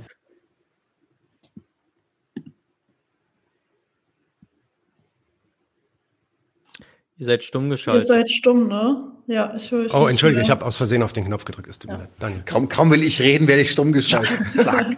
Diesmal von Nadine. Äh, nein, äh, erstmal fragt äh, Carol Antifa, wie stehe ich zu Weißbürsten? Und das kann ich natürlich äh, ohne Wunden beantworten. Rekord sind sieben Stück davon, vier Weißbier und drei Brezen. Äh, und zurück zu wichtigen Dingen. Nein, aber Tierbefragen muss ich jetzt leider echt zum Beispiel sagen, dass in meiner persönlichen Erfahrung, das auch, auch schon lange vor dem Podcast ist, es Leute, die, die, die, die das Thema Tierbefreiung sehr, sehr front and center von ihrem Aktivismus oder sowas stellen, habe ich bisher die Erfahrung gemacht, dass das immer dann eher die performativeren Charaktere sind und und äh, vor allem auch im anarchistischen Kontext dann immer auch so dass der, das Geschmäckle von Anarcho-Primitivismus und Antizivilisation und sowas mitschwingt. Ähm, bis hin zu, zu, zu Leuten, die, die äh, ähm, was, was ich auch oft äh, sehe, ist, wenn man zum Beispiel auf Facebook unterwegs ist, dass Leute, die extrem viel Fokus auf Tierrechte legen, häufig auch extrem reaktionäre Meinungen zu anderen Themen haben. Ich weiß, das natürlich hat das nichts im Sinne von miteinander zu tun, du bist, bloß weil du auf Tierrechte abfährst, bist du jetzt eventuell äh, äh Fascho in Spee oder sowas, aber ähm, ich verstehe nicht genau, warum ausgerechnet dieses Thema so front and center sein muss bei vielen Leuten. Und das hat meistens, wie gesagt, damit zu tun, du performst halt die ganze Zeit damit. Du kannst damit, dass es, aber wir wollen doch, dass es den Viechern gut geht. So ist ja, natürlich, äh, aber wir haben mit Sicherheit andere wie soll ich sagen, Angriffspunkte, die wir behaken müssen. Und was mir zum Beispiel mhm. auch extrem fehlt, ist, wenn die Leute dann zum Beispiel über diese Tierfabriken, über diese Schweine, Schweinefabriken oder sowas reden, ist es zum Beispiel ein Fakt, dass, dass die, die, die, die ArbeiterInnen in diesen Schweinefabriken, dass die schwer traumatisiert sind von den Arbeitsbedingungen da. Also da ist auch für uns, also von, von anarchistisch, kommunistischer, marxistischer Seite ist definitiv einiges zu holen bei dem Thema. Ähm, sich darauf zu kaprizieren, riecht für mich halt immer nach, nach einer, nach einem, ja, verklärten Moralismus. Mein Tag dazu. Jo, Anton, will Anton noch Also, was, was mich so ein bisschen nervt, äh, zu bei diesem politischen Veganismus. Ich musste da irgendwann mal irgendeinen so, so einen Text dazu lesen. Ich weiß nicht mehr, wie der hieß. Manifest des politischen Veganismus oder so ähnlich. Und es war super, äh, nicht nur so idealistisch, sondern also das hat so richtig so nach Liberalismus gerochen. Nach dieser individuelle Schuld und wir müssen jetzt die, die armen Tiere befreien. Und ich denke mir, ja, lass erstmal die Menschen befreien und den Planeten retten ja. und dann schauen wir weiter. Und dann ja. können wir das ja immer noch diskutieren, wenn wir die Profitlogik aus der industriellen Massentierhaltung rausgenommen haben. Und, dann kann man diskutieren, ob äh, jetzt mit technologischem Fortschritt äh, das ganze Fleisch und so weiter auch Tierprodukte ersetzt werden können und vielleicht schmeckt besser oder ob man halt noch irgendwie weiter Tiere halt möchte. So. Andererseits würde ich Aber mit dem Argument auch nicht Entschuldige, Anton, bitte. Sorry. Nee, weil einfach im Kapitalismus, glaube ich, nicht dass das Problem der industriellen Massentierhaltung einfach nur durch diesen äh, idealistischen Aktivismus, äh, wie man jetzt für Kapitalismus und vielleicht noch vegan, ich glaube nicht, dass das so überwinden äh, ist. Selbst wenn man jetzt äh, die irgendwie es schafft, der globale Süden im Kapitalismus auch ein bisschen mehr Kapital akkumulieren kann und damit aus der Armut rausgeholt werden. Was passiert denn? Mehr Menschen essen Fleisch nachdem es Mitte-Links-Regierungen in Lateinamerika gab, ja, die wollen alle Fleisch fressen. Jetzt beginnen die in Indien auch noch Fleisch zu essen und so weiter und so fort, in China. Also, äh, und da, da kann man ganz schnell im Ökofaschismus abdriften. Vor dem ja, her die reaktionären mhm. Positionen, ja, ja äh, passiert nicht. Äh, ich würde bloß aufpassen mit einem Argument, so dieses Argument, ja, ich habe das vielleicht auch gerade so ein bisschen in die Richtung gesagt, aber ich wollte es eigentlich gar nicht so gesagt haben. Dieses, Widerspruch? Nee, dieses, ähm, wie wir wir, ja, wir ma macht doch jetzt zuerst mal die Wirtschaft und dann können wir ja später nochmal gucken, also wenn wir die Gesellschaft und Kontrolle haben, können wir später nochmal gucken, ähm, ob, wir, ob wir dann auch mit den Tieren anders umgehen und so. Ähm, ich meine, das kennen wir ja übrigens auch bei Fragen des Feminismus, das Argument Hauptwiderspruch, Nebenwiderspruch und so, diese ganzen Geschichten. Ähm, das finde ich eigentlich ein schwaches Argument. Ich, ich, ich wollte es eigentlich anders gesagt haben, aber du hast es jetzt auch nochmal so spezifiziert. Eher die Frage, ja, wenn man, wenn man sich nämlich die Situation der Tiere heute anguckt, die man ja moniert, also konkret, nicht aus einer moralistischen Perspektive einfach nur sagt, Tiere sind ähm, nicht zu töten, das dürfen wir nicht, das ist meine Religion und die will ich jetzt durchsetzen, sondern sich wirklich anschaut, okay, warum sind die Verhältnisse so, wie sie sind? Und warum sind die auch teilweise dann natürlich auch sogar für Menschen äh, so katastrophal schlecht. Das sind ja auch äh, jetzt nicht das gesündeste Fleisch, was wir da so essen. Ähm, dann, dann kommt man halt auf andere Schlüsse, nämlich auf Schlüsse, okay, die Zwecke, die dahinter stehen, äh, dienen einem System und da, das geht es dann erstmal zu lösen und beziehungsweise man versteht dann genau das, was du gerade meintest, dass man dieses Problem nicht gelöst bekommt, wenn man dieses System nicht ähm, vorher irgendwie unter Kontrolle bringt. Ja, ich habe einmal, äh, war ich was trinken und da war einer dabei, ich habe kennengelernt in so einer riesen äh, industriellen Fleischerei, wo die täglich, ich weiß nicht, wie viele Schweine der da mit so einem äh, Bolzen äh, in den Kopf geschossen hat, damit ja. das äh, arme Vieh stirbt. Und also also äh, wirklich literarische, traumatisiert, also muss man wirklich sagen. Ähm. Literarische Aktion, ja, kann ich mir vorstellen. Literarische Aktion sagt, es geht bei Tierbefreiung und Antispay nicht um Massentierhaltung. Ja, ja, es, doch geht's. Geht's auch. Und da sage ich, also sorry, Litakt, aber ich habe jetzt so viel darüber schon gehört und gelesen und mir Vorträge angeschaut. Und jeder sagt was anderes, was das Ding ist und was, was hinter dieser Tierbefreiung eigentlich steht. Und jeder hat da irgendwie seinen anderen Begriff. Also das ist auch nicht so, dass das irgendwie ein, ein theoretisches, also du hast da vielleicht jetzt irgendwie einen theoretischen Begriff von, den kannst du mir dann vielleicht auch mal zeigen in einem anderen Gespräch. Aber also wie gesagt, ich, ich, ich, es ist nicht nur so, dass ich, äh, also ich habe mir das auch angeguckt, sagen wir es so, ja. Ich habe mir angeschaut, was da so rumläuft. Ich habe mir auch etwaige Broschüren angeschaut von Aktivisten. Ähm, und äh, da, da gibt's, das ist ein buntes Spektrum, das ist schon richtig, aber so die, die, die, die, ähm, der rote Faden, der sich durchzieht, ist so ein bisschen das, was ich versucht hatte darzustellen vorhin. Zumindest so, wie ich es verstanden habe. Ansonsten klärst du mich dann später bitte auf. Okay. Yes, yes, let's do it. Alright, nächste Frage. Was sind eure Gedanken und Kritiken zu Political Correctness? Boah, ja, ja, ja. Null Kritiken. Gar nichts, das ist fantastisch. Super. Nee, Wenn ich, ihr ich unseren Podcast gehört habt, dann werdet ihr das wissen. Für mich ist Political Correctness auf dem gleichen Niveau angekommen wie die, wie die, wie die, oder beziehungsweise wahrscheinlich war sie das schon immer, aber es ist mein, meine Empfindung mittlerweile, wie, wie die Satanic Panic und die Moral Panic der 80er Jahre. So, das sind die, die, die gleiche Logik, die exakt gleiche Logik, mit der Tipper Gore damals versucht hat, die, die Metal-Bands äh, an, die, an die Zensurleine zu legen, weil sie irgendwelche Sextexte oder sowas hatten. Ähm, das ist eigentlich im Grunde die gleiche Logik, die die Political Correctness Leute fahren. Das ist dieser negative Einfluss, den Sprache etc. etc. haben kann. Und ähm, ich finde, Political Correctness ist, ist nicht nur dysfunktional zu dem, zu dem eigentlichen Problem, sondern sie ist für mich so ein bisschen so der Anfang gewesen, weil es ist ja ein älteres Thema als, als Vokismus und der, der grassierende Moralismus. Aber für mich ist sie der Anfang gewesen. So als dieses, als dieses Political Correctness Thema aufkam, und das ist schon in den 90ern, Josh Carlin hat sich da schon das Maul drüber zerrissen. Das ist übrigens sehr sehenswert, wie er das macht. Ähm, äh, ist im Grunde der Anfang dessen. Es ist ein rein moralistisches Pos Posieren, um Schein, um noch nicht mal wirklich Symptome zu bekämpfen. Ist ja auch per se nichts Neues, würde ich sagen. Also ja. es gibt jetzt Begriffe dafür, aber äh, es gibt in jeder Gesellschaft äh, etwas, was man vermeintlich eben nicht aussprechen darf. Und ähm, der gegenteilige Versuch, sozusagen alles sagbar zu machen, ist natürlich auch vollkommener Schrott. Ne? Also äh, muss man auch nicht drüber reden. Also man muss jetzt auch nicht alles erlauben oder alles irgendwie durchgehen lassen den Leuten und ihnen das abkaufen, dass es ihnen hier um die freie Meinungsäußerung geht. Das ist natürlich auch nicht so. Also letztendlich handelt es sich hier um Kulturkampf, den zu führen wahrscheinlich einfach ziemlich sinnlos ist. Ja, da ist nichts zu gewinnen.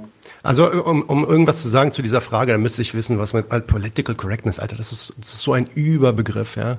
Also selbst die Leute, die Linken, die die sich gegen Political Correctness aussprechen und dann sagen, ja, das ist alles hier Walk Bullshit und so, die sagen auch nicht das N-Wort. Ja, voll, voll. Also, das finde ich auch, ne? Also so unabhängig, was man jetzt davon ähm, denkt, kann man sich ja trotzdem ein bisschen respektvoll äh, verhalten. Ja, oder, oder so. ich meine, manchmal ist es auch einfach, was, was für, also ich stelle mir oft die Frage, so was für Kämpfe willst du führen? So. Mhm. Weißt du, also geht's jetzt, geht's hier jetzt darum, dass man irgendwie bestimmte Worte jetzt sagen darf, oder geht's dir äh, um, um vielleicht doch irgendwie was Gehaltvolleres? Und mhm. da ist dann einfach der Punkt, ja, ich, ich wurde jetzt zum Beispiel, ich, ich gender nicht, ja. Ich, ich wurde noch nicht so krass angefeindet deswegen. Wenn ich dafür angefeindet äh, werde irgendwann in Zukunft, dann wäre das schon was, was mich abstoßen würde, definitiv. So sagen wir es so. Ich habe es aber so jetzt auch noch nicht erlebt. Also ich, da ist noch nie jemand zu mir gekommen und hat gesagt, ey, du musst gendern, auch in deinem Podcast, das geht gar nicht. Ich mache jetzt zwei Jahre Podcast, hat noch nie jemand gesagt. Also mich hat mir vielleicht mal jemand gefragt, warum du es nicht machst. aber nicht mehr. Insofern, ich weiß nicht, äh, da werden auch Probleme aufgebauscht. Wobei andererseits ist natürlich auch eine Kritik an diesem ganzen moralistischen Bullshit und, und Wokeism und so weiter ist wichtig. Ja? Also kann man sich angucken, aber dann vielleicht an konkreten Beispielen dann auch klar machen.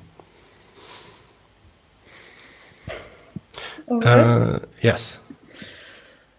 Okay, dann letzte Frage, bevor wir zum Stammtisch übergehen. Mal wieder was mit, jetzt weiß ich, wer das ist, mal wieder was mit Proletopia oder gibt es da Stress? Also Stress kriegen wir natürlich dann nur von den ganzen, ähm, von den ganzen Typen, mit denen er sich die ganze Zeit anlegt. Und die ganze Kämpfe, die ganzen Kämpfe, die er da führt, wahrscheinlich äh, kriegen wir da auch was ab. Der hat sich vor kurzem sogar gemeldet. Also wir können, wir können da was zusammen machen. Ähm, Habe ich ihm auch gesagt. Ähm, können wir uns anschauen. Ähm, vielleicht gibt es da Stress. Wir hatten jetzt auch schon wegen vielen anderen Sachen Stress. Also äh, es gibt nie gar keinen Stress. Ähm, ich, muss, ich muss sagen, ich muss sagen, bei aller, bei aller, ähm, bei aller Freundlichkeit und Liebe und so gegenüber Proletopia, aber er ist mittlerweile in, in ein Gebiet abgedriftet und der führt Kämpfe, die ich, mit denen ich einfach nichts zu tun haben will. Ja, deswegen bin ich da jetzt auch nicht proaktiv geworden, um ehrlich zu sein.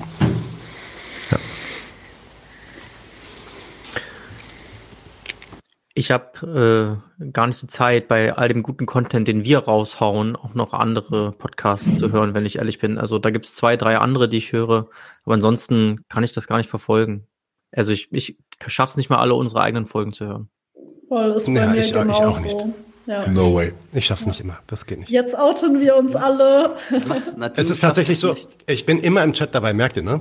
Ja. Mm, das ist, weil die Zeit, 20 Uhr, ist die Zeit, wo ich meine Tochter ins Bett bringe. Und dann sitze ich, meine Tochter ist gegenwärtig in einer Phase, wo sie nicht einschlafen kann, wenn ich nicht neben dem Bett sitze. Und dann sitze ich da halt eine Dreiviertelstunde neben dem Bett und kann chatten, aber der ist immer lautlos weil ich immer meine Kopfhörer vergesse und weil ich natürlich auch gleichzeitig meine Tochter hören will, wenn sie irgendwie was von mir will. Ach, deswegen. Insofern, ich sitze da im Chat, aber ich kriege gar nicht mit, worüber er redet in den deswegen meisten Folgen. Deswegen gehst du auch immer so richtig krass auf die Diskussionen im Chat. Ja, die machen halt auch Spaß dann. So Mir ist weil langweilig. so, hä, wie kriegt Nadine das mit, die ganze Zeit, also so hin zuzuhören und im Chat so krass zu diskutieren, aber okay, du hörst einfach nie zu. Ja, so ist das. Kommen die Home Stories raus hier. Dafür seid ihr doch jetzt hier bei dieser Sendung mit dabei. 99 zu 1 Home Stories. So ist das. ja. Okay, äh, Fabian, willst du mal einen Stammtisch bringen? Ja, ich würde dann, ähm, Tamara hat noch nie so viel Polizei gesehen, vielleicht, wenn ihr das mal. Der war geil. also ich das machen? Ja, mache ich. Äh, ja. Sekunde.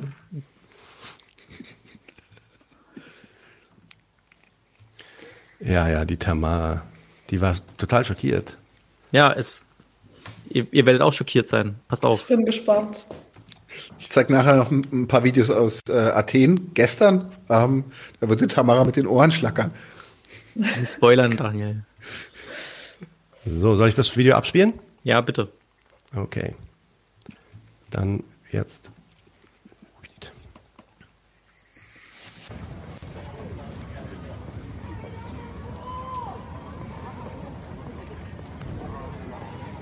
Das müssen, das ja, müssen mindestens, ja mindestens 100, 100 sein. sein.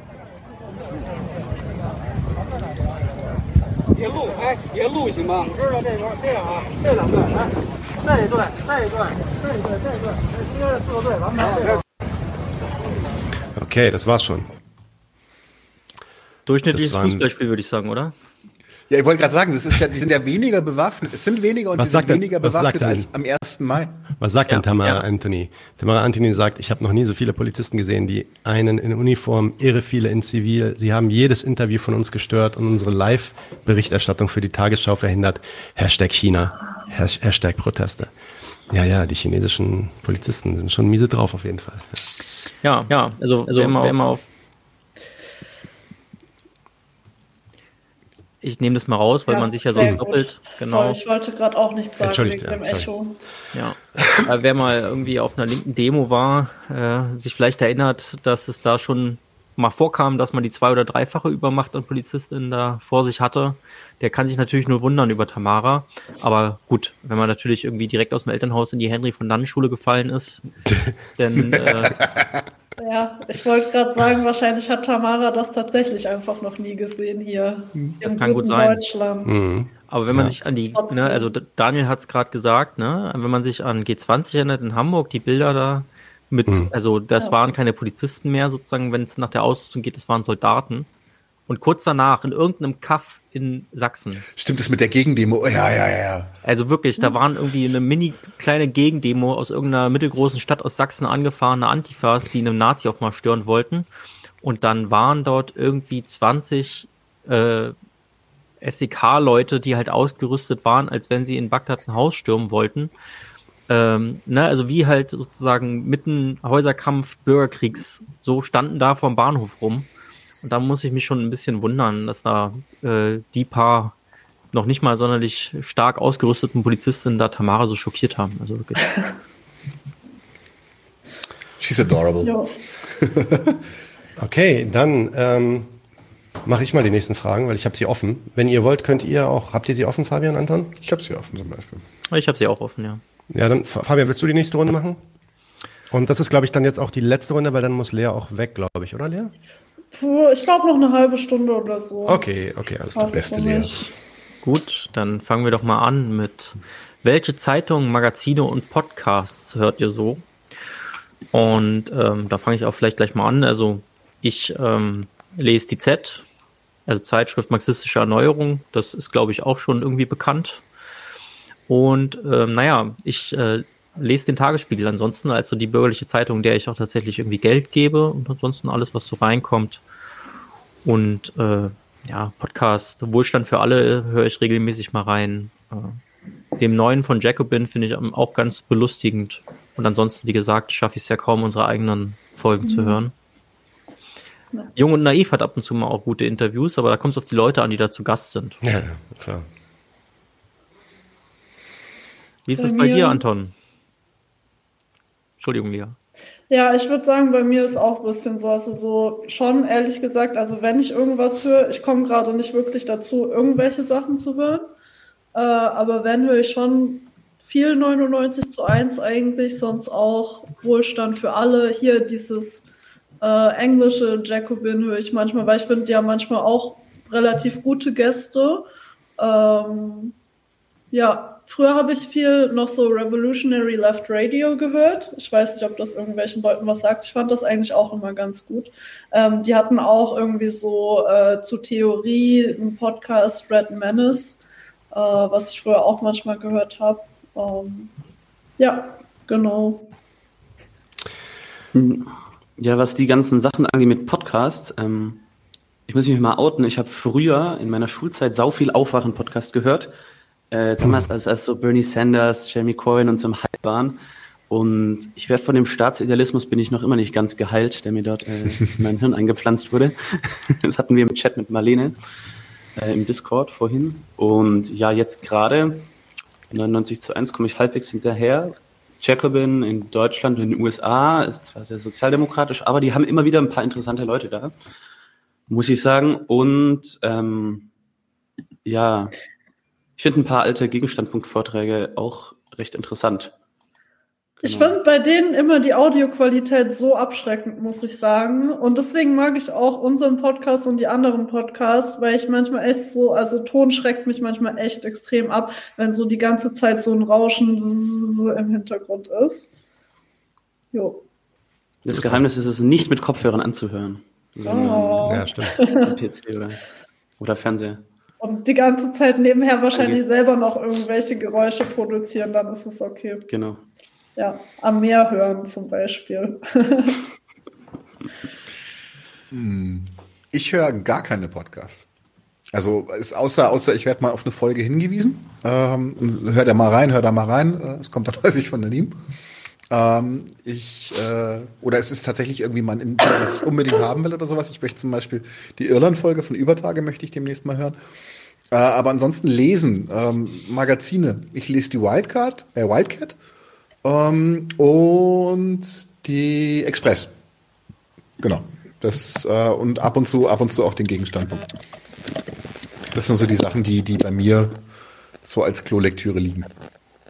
Ja, ich habe ähm, ich hab so eine App auf dem Telefon, äh, wo ich bestimmt 30 verschiedene ähm, so Nachrichtenportale drauf habe und da swipe ich so durch, durch die, durch die Headlines. Und damit hole ich meine so bürgerlichen Nachrichten, sage ich mal. Ähm, dann, ja, Magazin. Ich lese den Gegenstandpunkt, definitiv. Den lese ich auch immer von vorne bis hinten, jetzt seit diesem Jahr tatsächlich. Ähm, ich lese auch die Z, wobei die nicht von vorne bis hinten, sondern ausgewählte Sachen. Ähm, Jacobin tatsächlich gar nicht mehr, obwohl ich da sogar immer noch Hefte bekomme.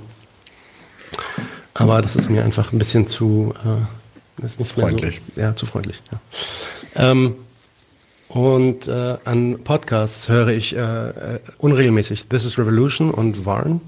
Ähm, Warn Blog heißt es. Und äh, im Auto, wenn ich Auto fahre, äh, meistens zur Sportschule, dann äh, höre ich in letzter Zeit, so die letzten paar Monate, bin ich auf den Fix gekommen, äh, so alte GSP äh, Gegenstandpunkt-Vorträge zu hören von Leuten wie Peter Decker. Ähm, Krasse Sache, weil. Und die sind teilweise wirklich sehr, sehr erleuchtend. Also kann ich wirklich auch nur empfehlen. Ähm, da gibt's dann auch welche leer, äh, da ist die Qualität manchmal wirklich furchtbar. Aber im Auto geht es echt gut. Ich wollte gerade sagen, im Auto hast du ja genug eigene Hintergrund. Im Auto geht es, genau, geht es gut klar. Ähm, auf den Kopfhörern ist es auch anstrengend, aber es gibt auch andere, die haben richtig gute Quali. Insofern ähm, äh, kann ich, kann ich wirklich empfehlen, wenn man nicht die Zeit hat, sich diese ganzen Schriften von denen durchzuschauen. Die haben ja unglaublich viel produziert. Ähm, und da nur mal so einen Überblick haben will, ähm, guck da rein. Ich habe gerade so ein bisschen das Problem, dass unser Chat hier nicht mehr genau. dargestellt wird. Das nervt mich gerade. Deswegen bin ich so ein bisschen abgelenkt. Aber du kannst ja vielleicht einfach mal den Chat in dem YouTube-Video mhm. monitoren. Und wenn du eine Frage hast, die dir kommt, ähm, dann halt die bitte fest. Mhm. Ja? Okay. Fabian, nächste Frage? Sehr, sehr gerne. Was sind eure liebsten revolutionären Lieder? Und da würde ich gern als erstes äh, Daniel hören.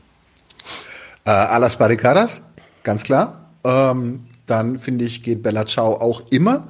Und kleines Outing von meiner Seite, es gibt so eine super kitschige DDR-Version von Unendliche Opfer mit so einem Frauenchor.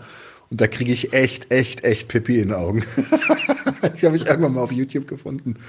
Ähm, ansonsten, also das wären jetzt so die klassischen. Ansonsten finde ich, geht, geht äh, so in Richtung Punkrock, geht Deutschland muss sterben immer. Das ist tatsächlich ein Song, der einfach zündet ähm, von Schleim. Was noch? Ich habe mir noch einen. Nee, das war's. Also das ist so, wenn, wenn, wenn einen Punk-Song, dann, dann Deutsch, äh, als, als äh, Protestsong, dann Deutschland muss sterben. Deutschland halt's Maul von den Skeptikern. Auch sehr schön, auch sehr schön. Soll ich? Ja. ja. Äh, ja. Ich, ich lerne gerade auf meinem Instrument äh, die internationale. Auf der äh, fand ich immer, fand ich immer, ja, ich versuch's. Ich versuche das, weil du willst ja auch noch einen Sampler irgendwie ankündigen. Ähm, ich versuche, äh, den vielleicht einzuspielen, zumindest in einer kleinen Impro oder so. Mal gucken. Ähm, das finde ich immer ganz angenehm. Linker Tradi. Nice. Wir können ja mal einen, einen Zündfunken zu Internationalen machen oder so.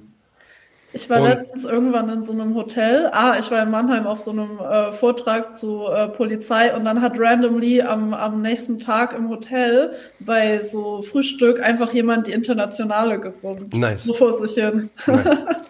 ja. Ähm, und äh, ja, die Internationale und dann gibt es ein arabisches Lied, was äh, revolutionäres Lied, ja. Das ist aber natürlich dann so ein nationaler Befreiungskampf in die Richtung. Ähm, aber das ist ein sehr, sehr bekanntes und auch sehr beliebtes Lied. Äh, es heißt Maktub Ismik Ya Beladi. Äh, ich schreibe den Namen, ich schreibe deinen Namen, o Heimat. So in die Richtung. Ähm, äh, das ist ein äh, sehr bewegendes Lied, wenn man das so hört, ja. Da möchte ich kurz eine Anekdote raus von einem Kumpel, der sagt, er, er, singt seinen beiden kleinen Kindern zum Einschlafen immer die Internationale ganz leise vor. Und er hat aber tierische Angst mittlerweile, dass wenn die Revo kommt und die Lieder werden angestimmt, dass seine Jungs dann einfach pofen gehen.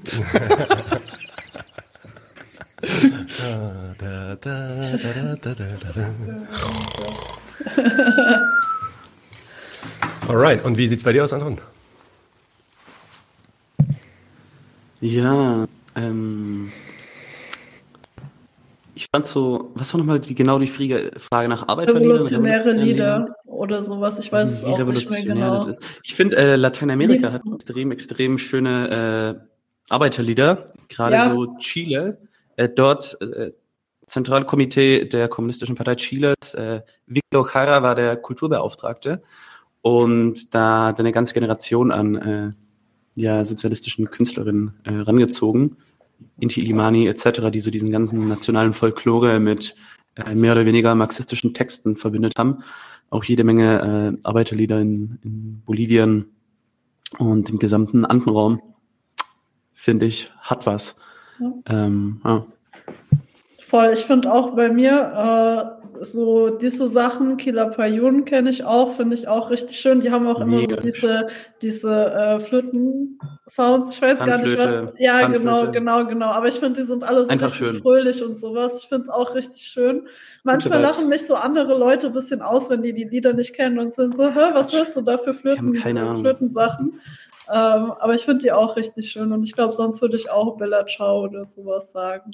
Wobei ich finde, es gibt auch ein paar echt gute, so alte deutsche Arbeiterlieder, mag ich auch gerne. Zum Beispiel hier, äh, ich war irgendwann letztes Jahr auch in, in, in Berthold Brecht, die Mutter. Und ähm, ich weiß nicht, ob das generell das irgendwie vertont gibt, aber es gibt so zum Beispiel ein Lied, was so geht, ihr müsst, ihr müsst alle lernen, ihr müsst das und das lernen, damit wir die Revolution irgendwann durchführen können. Und so finde ich auch sehr cool. Ja. ja. Ja, bei mir sind es auch tatsächlich so Busch singt Brecht. Äh, ja. Das Die ganz groß. Ja. Yes. Der heimliche Aufmarsch war äh, irgendwie mal ein Internet Internetphänomen. Äh, da konnte ich das auswendig, bevor ich mich selber als äh, Sozialist oder Kommunist betrachtet habe, weil es auch einfach so ein Knaller ist irgendwie. Aber ja, Bella Ciao geht natürlich immer, der rote Wedding muss sein. Und wenn es ins Internationale geht, und das ist so ein Song, bei dem ich auch äh, Pippi in den Augen kriege, äh, von Joe Bass, Sacco und Vanzetti. Und das von Eno Morricone intoniert, das ist krass. Daniel sagt ganz viel gerade, aber ist stumm. Ah, hm, jetzt nicht mehr. Okay, nee, Sacco und Vanzetti ist auch eine echt hässliche Geschichte. Eine richtig hässliche Geschichte. Ähm, kurz Kontext für, für, für die ZuschauerInnen. Ähm, das sind ähm, zwei Anarchisten, zwei italienischstämmige Anarchisten gewesen, die nach einem Schauprozess wegen nichts und, also wegen nichts und wieder nichts und nachweislich falschen Vorwürfen auf dem elektrischen Stuhl hingerichtet wurden. Also ähm, gibt's auch, gibt's witzigerweise eine super äh, gilt als sehr gut, einen, einen Film zu, der auch in Hollywood produziert wurde, der aber komplett in Vergessenheit geraten ist. Aber den muss ich irgendwann nochmal raussuchen, der soll richtig, richtig geil sein. Die KPI, also die italienische Kommunistische Partei, hat auch äh, einen Film gedreht darüber. Mhm. Und äh, der Joan Best Song ist tatsächlich sozusagen Filmmusik zu diesem Vielleicht Film. meinen wir sogar den gleichen Film. Ich, das ja, war nicht Schwarz-Weiß-Film. Äh, und den hat die Kommunistische Partei Italiens ähm, produziert, beziehungsweise äh, finanziert oder so. Jetzt die genauen Details. Aber das wäre vielleicht mal was für Kulturgedöns.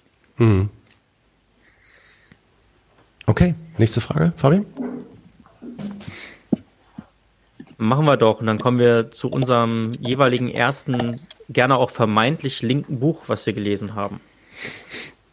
Ich kann anfangen. Äh, ich habe ja vorhin gesagt, bei mir hat das alles mit so ein bisschen vulgärer Anti-Imperialismus angefangen und auch Lateinamerika und so. Ich würde gar nicht sagen, dass das Buch an sich so vulgärer Anti-Imperialismus ist, aber ich habe äh, von Eduardo Galeano die offenen Adern Lateinamerikas gelesen.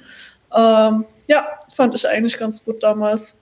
Ich muss auch sagen, ich erinnere mich gar nicht mehr so krass an so, das war das erste linke Buch, was ich gelesen habe und das hat mich so richtig äh, überzeugt oder wie auch immer. Ja. Anton. Wir hören dich nicht? Wir hören dich nicht. So, ich weiß nicht, ob ich da jetzt ein Buch nennen kann, aber ich äh, musste in der fünften oder sechsten Klasse mal eine Präsentation über die äh, Arbeiterbewegung in Deutschland halten.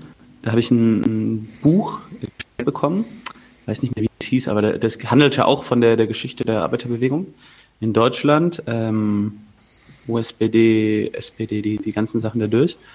Und das hat, denke ich, schon so eine gewisse Identifikations- oder Projektionsfläche geboten. So.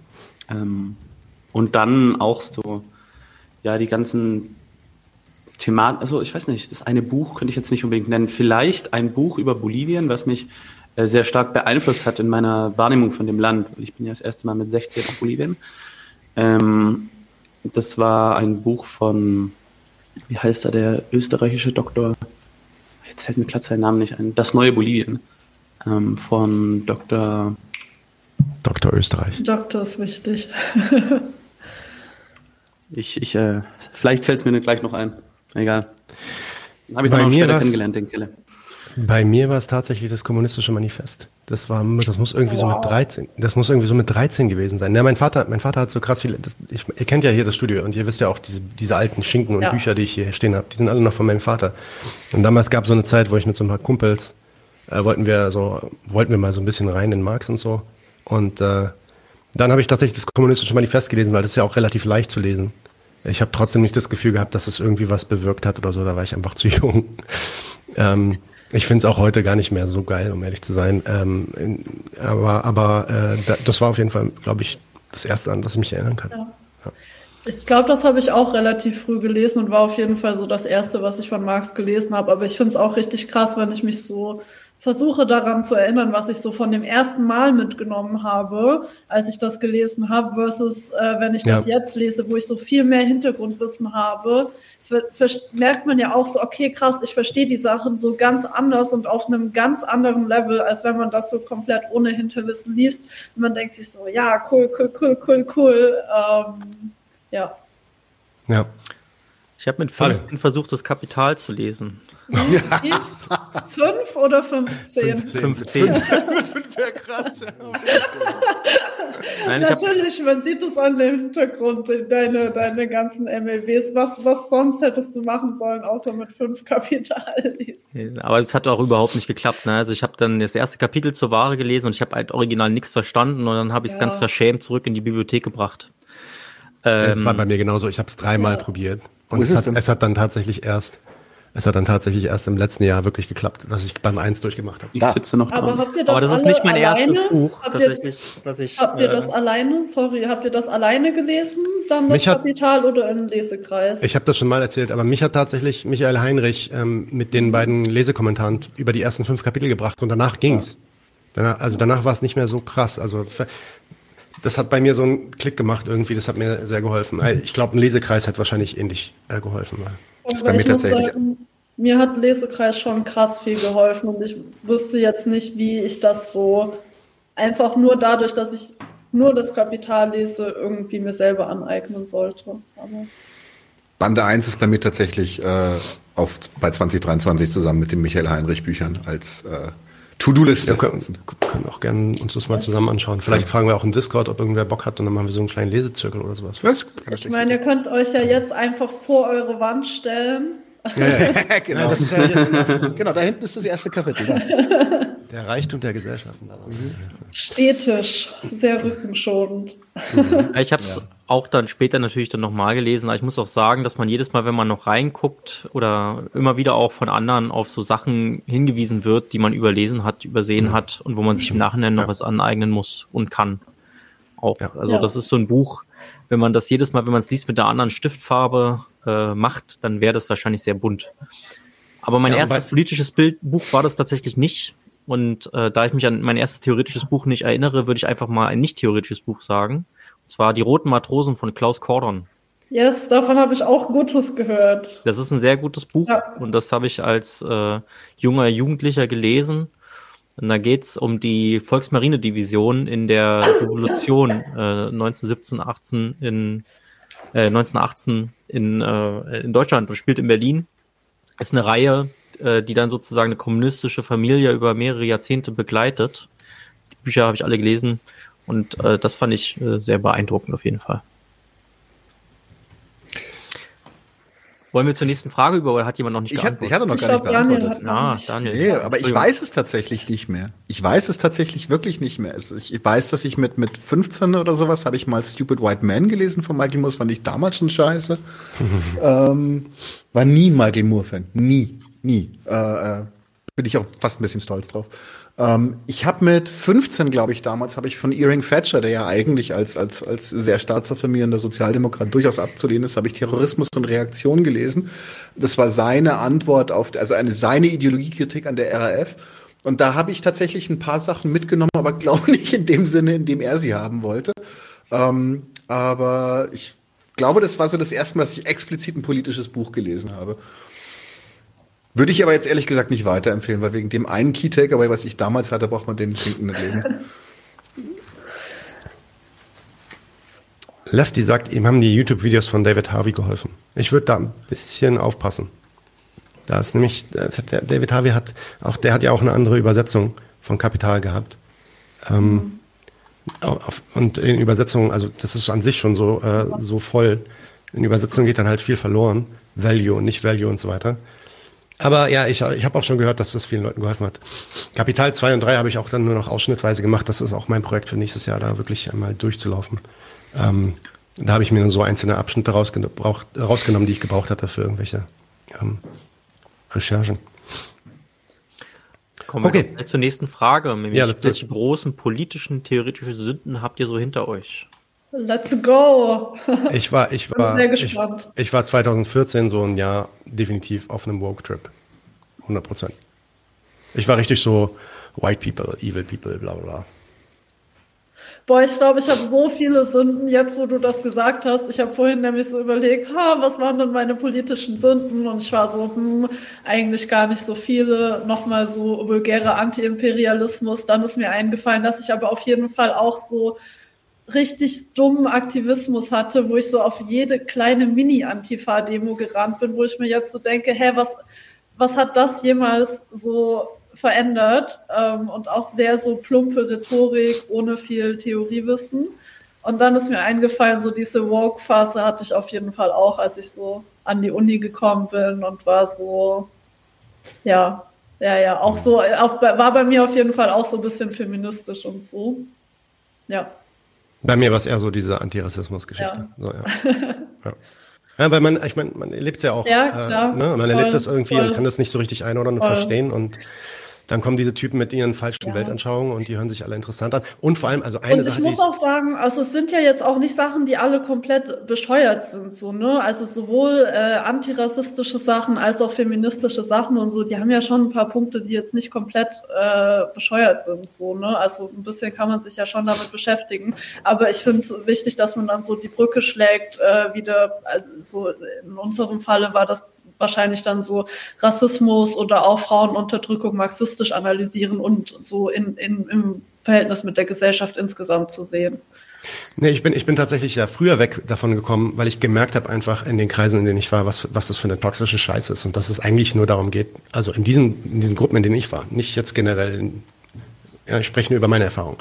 Ähm, da ging es nur darum, sich selber seine, seine kleinen Zirkel zu bauen, in der man das Gefühl hat, dass man doch irgendwie Macht hat hm. über irgendwen und irgendwas. Diese Ersatzbefriedigung. Und, genau. Und ähm, das hat auch gewirkt für eine Weile, aber dann hat man irgendwann gemerkt, wie das sich dann natürlich auch nach innen wendet irgendwann und mh, mm, keine guten Gruppendynamiken erzeugt. Und dann bin ich da, bin ich da raus. Ja. Ich gerade. Ich bin mit, mit in meiner, in meiner Pubertät gepaart mit einer, mit einer extremen Menschenfeindlichkeit, die sich in meiner Pubertät ziemlich breit gemacht hat bin ich mal, weil ich, ich bin ja, ich bin ja wirklich Täter-Nachkomme und wir haben, äh, das ist auch ein Familientrauma mit uns, mit, äh, war mein Urgroßvater jetzt tatsächlich äh, in, in Mauthausen stationiert als Aufseher oder nicht und sowas. Und da wird auch, wird auch nicht drüber geredet. Und ich habe das so überkompensiert, indem ich mich, ich habe mich während meiner Pubertät, ich habe mich mit unglaublich viel Dritten Reich beschäftigt. Ich habe drei, vier Meter in meinem Bücherregal nur, nur, nur Drittes Reich und sowas. Und da muss ich echt sagen, nicht, dass ich irgendwie Nazi war oder sowas, aber da bin ich echt mal so richtig in so ein Rabbit Hole reingefallen, aus dem ich kaum noch rauskam, wo wirklich alles so nur noch und auch, auch so, wo das so fast schon so eine dämonische Faszination hatte, vielleicht auch durch die eigene familiäre Aufladung und sowas. Also, das war schon weird. So, so, so. Irgendwann habe ich dann, also ich konnte damals Rangabzeichen und sowas und alles erkennen äh, anhand von Fotos. Genau eigentlich auch aus dem Grund, falls mir mal ein Foto von meinem Urgroßvater unterkommt, dass ich das tatsächlich äh, spezifizieren kann. So, was war er denn eigentlich wirklich? Weil äh, ähm, wenn man meine seine Tochter, meine Großmutter fragt, dann war immer nur so, keiner weiß es. Also du hast deinen Opa nie in Uniform gesehen. Doch, aber ich kann mich nicht mehr erinnern. Ähm, äh, aber also wie gesagt, das ist kein kein keine theoretische Sünde oder sowas, aber da ist mir zum Beispiel aufgefallen, wenn du extrem einseitig dich mit einem Thema oder nicht einseitig, wenn du nur noch mit einem Thema dich beschäftigst, das verzerrt ja die gesamte Wahrnehmung auf die Welt irgendwann. Das ist mir aufgefallen. Und das war ein fieses Rabbit Hole. Sofern das eine politische Sünde oder sowas ist. Also wie gesagt, Nazi war ich jetzt nicht oder so. Anton, deine Sünden. Juso. Vergangene oder vergangene Ja, oder ich wollte sagen, ich kann ahnen, was jetzt kommt. ja. Juso. Wir verzeihen alle. Aus dem konservativen Dorf, was denkt ihr? Das ist das Fortschrittlichste, was es dort gibt. Ja, ja, dann haben wir, dann haben wir heute Abend wohl doch zwei Redaktionsmitglieder verloren, nicht nur Lea. auch Anton. Fabian ist schon wieder. Äh, Fabian ist jetzt gedroppt. weg. Das war zu schockierend. Die Frage, nein, die Frage, die Frage will er nicht beantworten. ist, das, ist cool, ist cool. Warte, ich muss einer aus dem Chat wiedergeben. Wir können die Chats leider nicht mehr einblenden, gerade weil das irgendwie kaputt ist, das Tool. Ja. Aber Rune sagt, er war mal Wahlhelfer für die MLPD. Tapfer Rune, we feel you. Hat ja nicht, nicht besonders gut funktioniert, Rune, muss man sagen. Also, Der Erfolg äh, gibt Ihnen recht. genau ähm, ja, dann äh, die letzte Frage, die Fabian dann stellen würde, wenn er hier wäre, aber ist er nicht, oder? Nee. Nee. Nee. Ich höre ihn immer reinkommen irgendwie. Ja, ich glaube, der ja, gerade rum. Äh, ich kann die nächste sagen. Ähm, ja. Welche marxistischen Denker außer Marx und Engels findet ihr sonst noch spannend? Also Icke habe hab die Namen eigentlich schon gesagt. Ähm, Anwar Sheikh ist super. Da habe ich jetzt wirklich viel von gelernt, habe in letzter Zeit auch einige Artikel von ihm gelesen. Ähm, er hat auch große Bücher geschrieben ähm, als jemand, der versucht, so marxistische Theorie A, auch wirklich theoretisch zu erweitern, aber B, dann auch in, in, in so ja, bürgerlich-ökonomischen Begriffen dann auch irgendwie abzubilden und, und, und ähm, zu erklären, äh, ist das echt spannend. Dann ähm, der äh, Peter Decker ist jemand, der meine Meinung, also Extremes da bin ich, ich bin wirklich extrem beeindruckt von der Breite an Kritiken und, und auch theoretischer Arbeit, die der Gegenstandpunkt gemacht hat, aber auch Peter Decker selbst ist einfach ziemlich krass, unfassbar. So, auch, auch die Sachen, die er schreibt und äh, äh, auf jeden Fall sehr bereichernd. Ähm, und ich wollte eigentlich noch einen dritten sagen, aber der fällt mir jetzt gerade nicht ein, aber der kommt gleich wieder. Dann gebe ich vielleicht erstmal an, an Lea oder so. Okay, bei mir ist es pretty easy. Ich kann das auch gar nicht so krass begründen, ehrlich gesagt.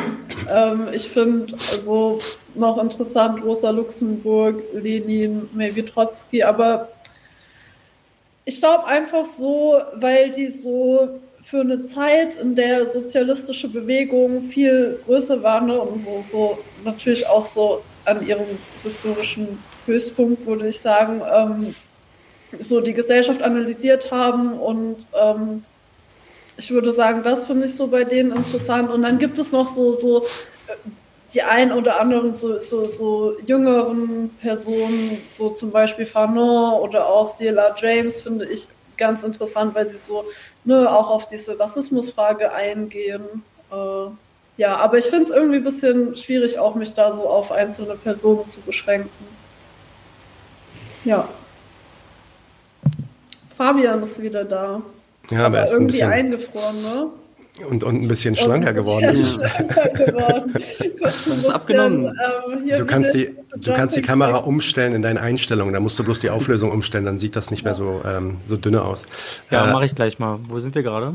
Ähm, wir sind bei, was sind, äh, was außer Marx und Engels sind marxistische Denker, mit, die du sehr spannend findest? Ja. Ach so, ja, Michael Heinrich wollte ich sagen. Wie gesagt, der hat mir geholfen bei Kapital. Ähm, und ich finde seine Wertanalyse, nicht die Wertkritik-Sachen, da bin ich einfach auch nicht so bin ich kein großer Fan von, aber so seine, seine ähm, die pädagogische Art und Weise, wie er Wert erklärt und äh, nahebringt, finde ich sehr wertvoll. Ja, das wäre mein dritter gewesen. Fabian, jetzt bitte. Äh, wo soll ich anfangen? Ne? Also, da, das ist schwer. Ähm, Sag zwei oder drei. Oder so. Ja, vielleicht äh, erstmal Leute, die, die wichtig waren, sozusagen für mich in meinem Prozess, also Polani, also Karl Polani war jemand, den ich sehr früh für mich entdeckt hatte und äh, den ich da sehr interessant fand. Und ähm, Frank Deppe ist jemand, der das im späteren Prozess auf jeden Fall war. Jody Dean, es sind wirklich endlos viele Namen, die man da jetzt nennen müsste. Ähm, aber ja, die drei reichen jetzt vielleicht erstmal. Mhm. Anton, wie sieht es bei dir aus? Ich fand persönlich ähm, die Folge mit Michael Brooks interessant und, und der ganzen Thematik der, des, Ten, der, also des Gesetzes von Tendenz. Wie heißt das? Tendenzielle Michael, Profitrate? Michael Roberts, Michael Brooks ist Michael gestorben. Roberts, shit, sorry. Das wäre eine krasse, nee, nee, das wäre eine ähm. krasse Folge gewesen, auf jeden Fall. Hast du mit einem Ouija-Board gemacht, oder? Michael Roberts, ja, ja. Stimmt, stimmt, der ist auch cool. Äh, den mag ich auch sehr. Ja, und ähm, Ansonsten jetzt zu, gerade zu Marxismus in Lateinamerika, wobei, was heißt, was ist Marxismus? Die Frage ist, in, inwiefern sind es jetzt, jetzt Revolutionäre für, äh, für den Kommunismus oder den Sozialismus oder inwiefern äh, werden die halt häufig, sind es auch Nationalisten, die halt die marxistische Brille aufziehen, um, um die ganze äh, Situation dort zu analysieren. Und da äh, versuche ich mir gerade aus, aus äh, José Carlos Maria Tegui zu geben. Ah, von dem habe ich sehr viel Gutes gehört, glaube ich. Ja, ja. Will ich mir auch irgendwann Gerade jetzt wegen auch der aktuelle in Peru. Äh, Marcelo Quiroga Santa Cruz äh, aus Bolivien jetzt in dem sehr interessant und ja, das wäre so das Wichtigste, würde ich sagen. Also da halt auch um den dortigen Kontext äh, in Lateinamerika marxistisch zu analysieren, weil ja, es halt doch nicht eins zu eins, wie die Industrialisierung in Europa abläuft. Genau. Okay, dann würde ich jetzt sagen, äh, jetzt machen wir noch ein Stammtisch-Element. Das kann entweder Lea oder Anton bringen oder vielleicht auch Daniel. Nee, du hast, Daniel hatte schon, dann müssen es Lea oder Anton sein. Ich und dann, nicht machen. Nicht, dann, dann Anton. Anton. Und dann machen wir eine Pause mit einem Klassenkampfsport, sodass wir alle auch mal auf Klo gehen können und so. Ja. Äh, Fabian geht bestimmt die ganze Zeit auf Klo, deswegen ist er die ganze Zeit auch immer raus für zwei Sekunden. ähm, aber wir noch nicht. Das geht dann 15 Minuten, dann läuft so ein kleiner Klassenkampfsport noch und dann kommen wir wieder und machen den Rest der Fragen. Da ist noch ein bisschen was zu tun. Ich hau auch auf jeden Fall ab vor dem Klassenkampfsport, aber sage ich okay. dann nochmal. Okay. Anton, willst du, willst du was bringen? Genau, ich weiß nicht, ob ich da irgendwas einblenden muss. Ich, ich glaube nicht. Ähm, mein Senf Stammtisch zwei Minuten maximal zu Peru. Dort hat es nämlich ein ja, Mini-Putsch gegeben. Äh, in der Presse wird es so dargestellt, als ob der amtierende Präsident Pedro Castillo einen Putsch gegeben hätte hat er auch ein Stück weit. Was ist die Problematik? Peru hat eine neoliberale Verfassung seit den 92, Fujimori-Diktatur, Hunderttausende Verschwundene. Wir hatten ja die Peru-Folge, äh, mein erstes Interview, in der erklärt wurde, ähm, dass jetzt dieser Landlehrer die Präsidentschaftswahlen gewonnen hat. Ähm, der hatte aber nie die parlamentarische Mehrheit und wollte deswegen den Kongress schließen, weil ihn die ganze Zeit mit dem Amtsenthebungsverfahren loswerden wollte. Gesagt, getan, in einer äh, Nacht- und Nebelaktion verkündet er den Kongress schließen, äh, ihn schließen lassen möchte. Und die ganzen Leute, die von ihm enttäuscht waren, unterstützen ihn wieder, weil er endlich sozusagen versucht, was zu verrichten. Die ganze Presse sagt natürlich Stadtstreich, weil äh, das war nicht so ganz verfassungsrechtlich korrekt.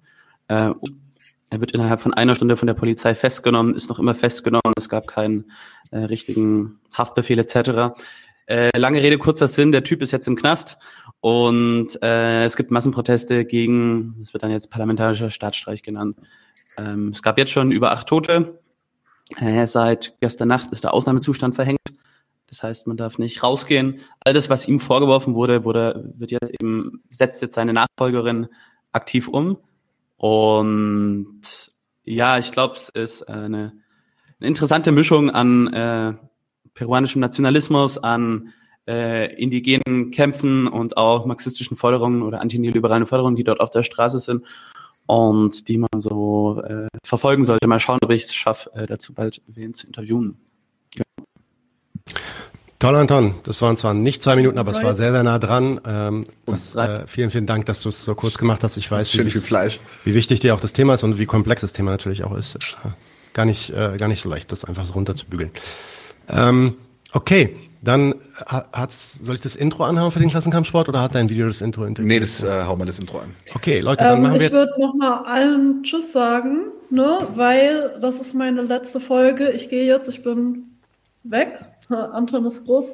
Ähm, genau, also so zum einen gehe ich heute, weil ich ein bisschen krank bin früher. Äh, zum anderen, ich muss einfach mies viel lernen jetzt für Staatsexamen und ich schaffe das nicht mehr. Nebenher mit Podcast. Ähm, genau, deswegen heute vorerst meine letzte Podcast-Folge.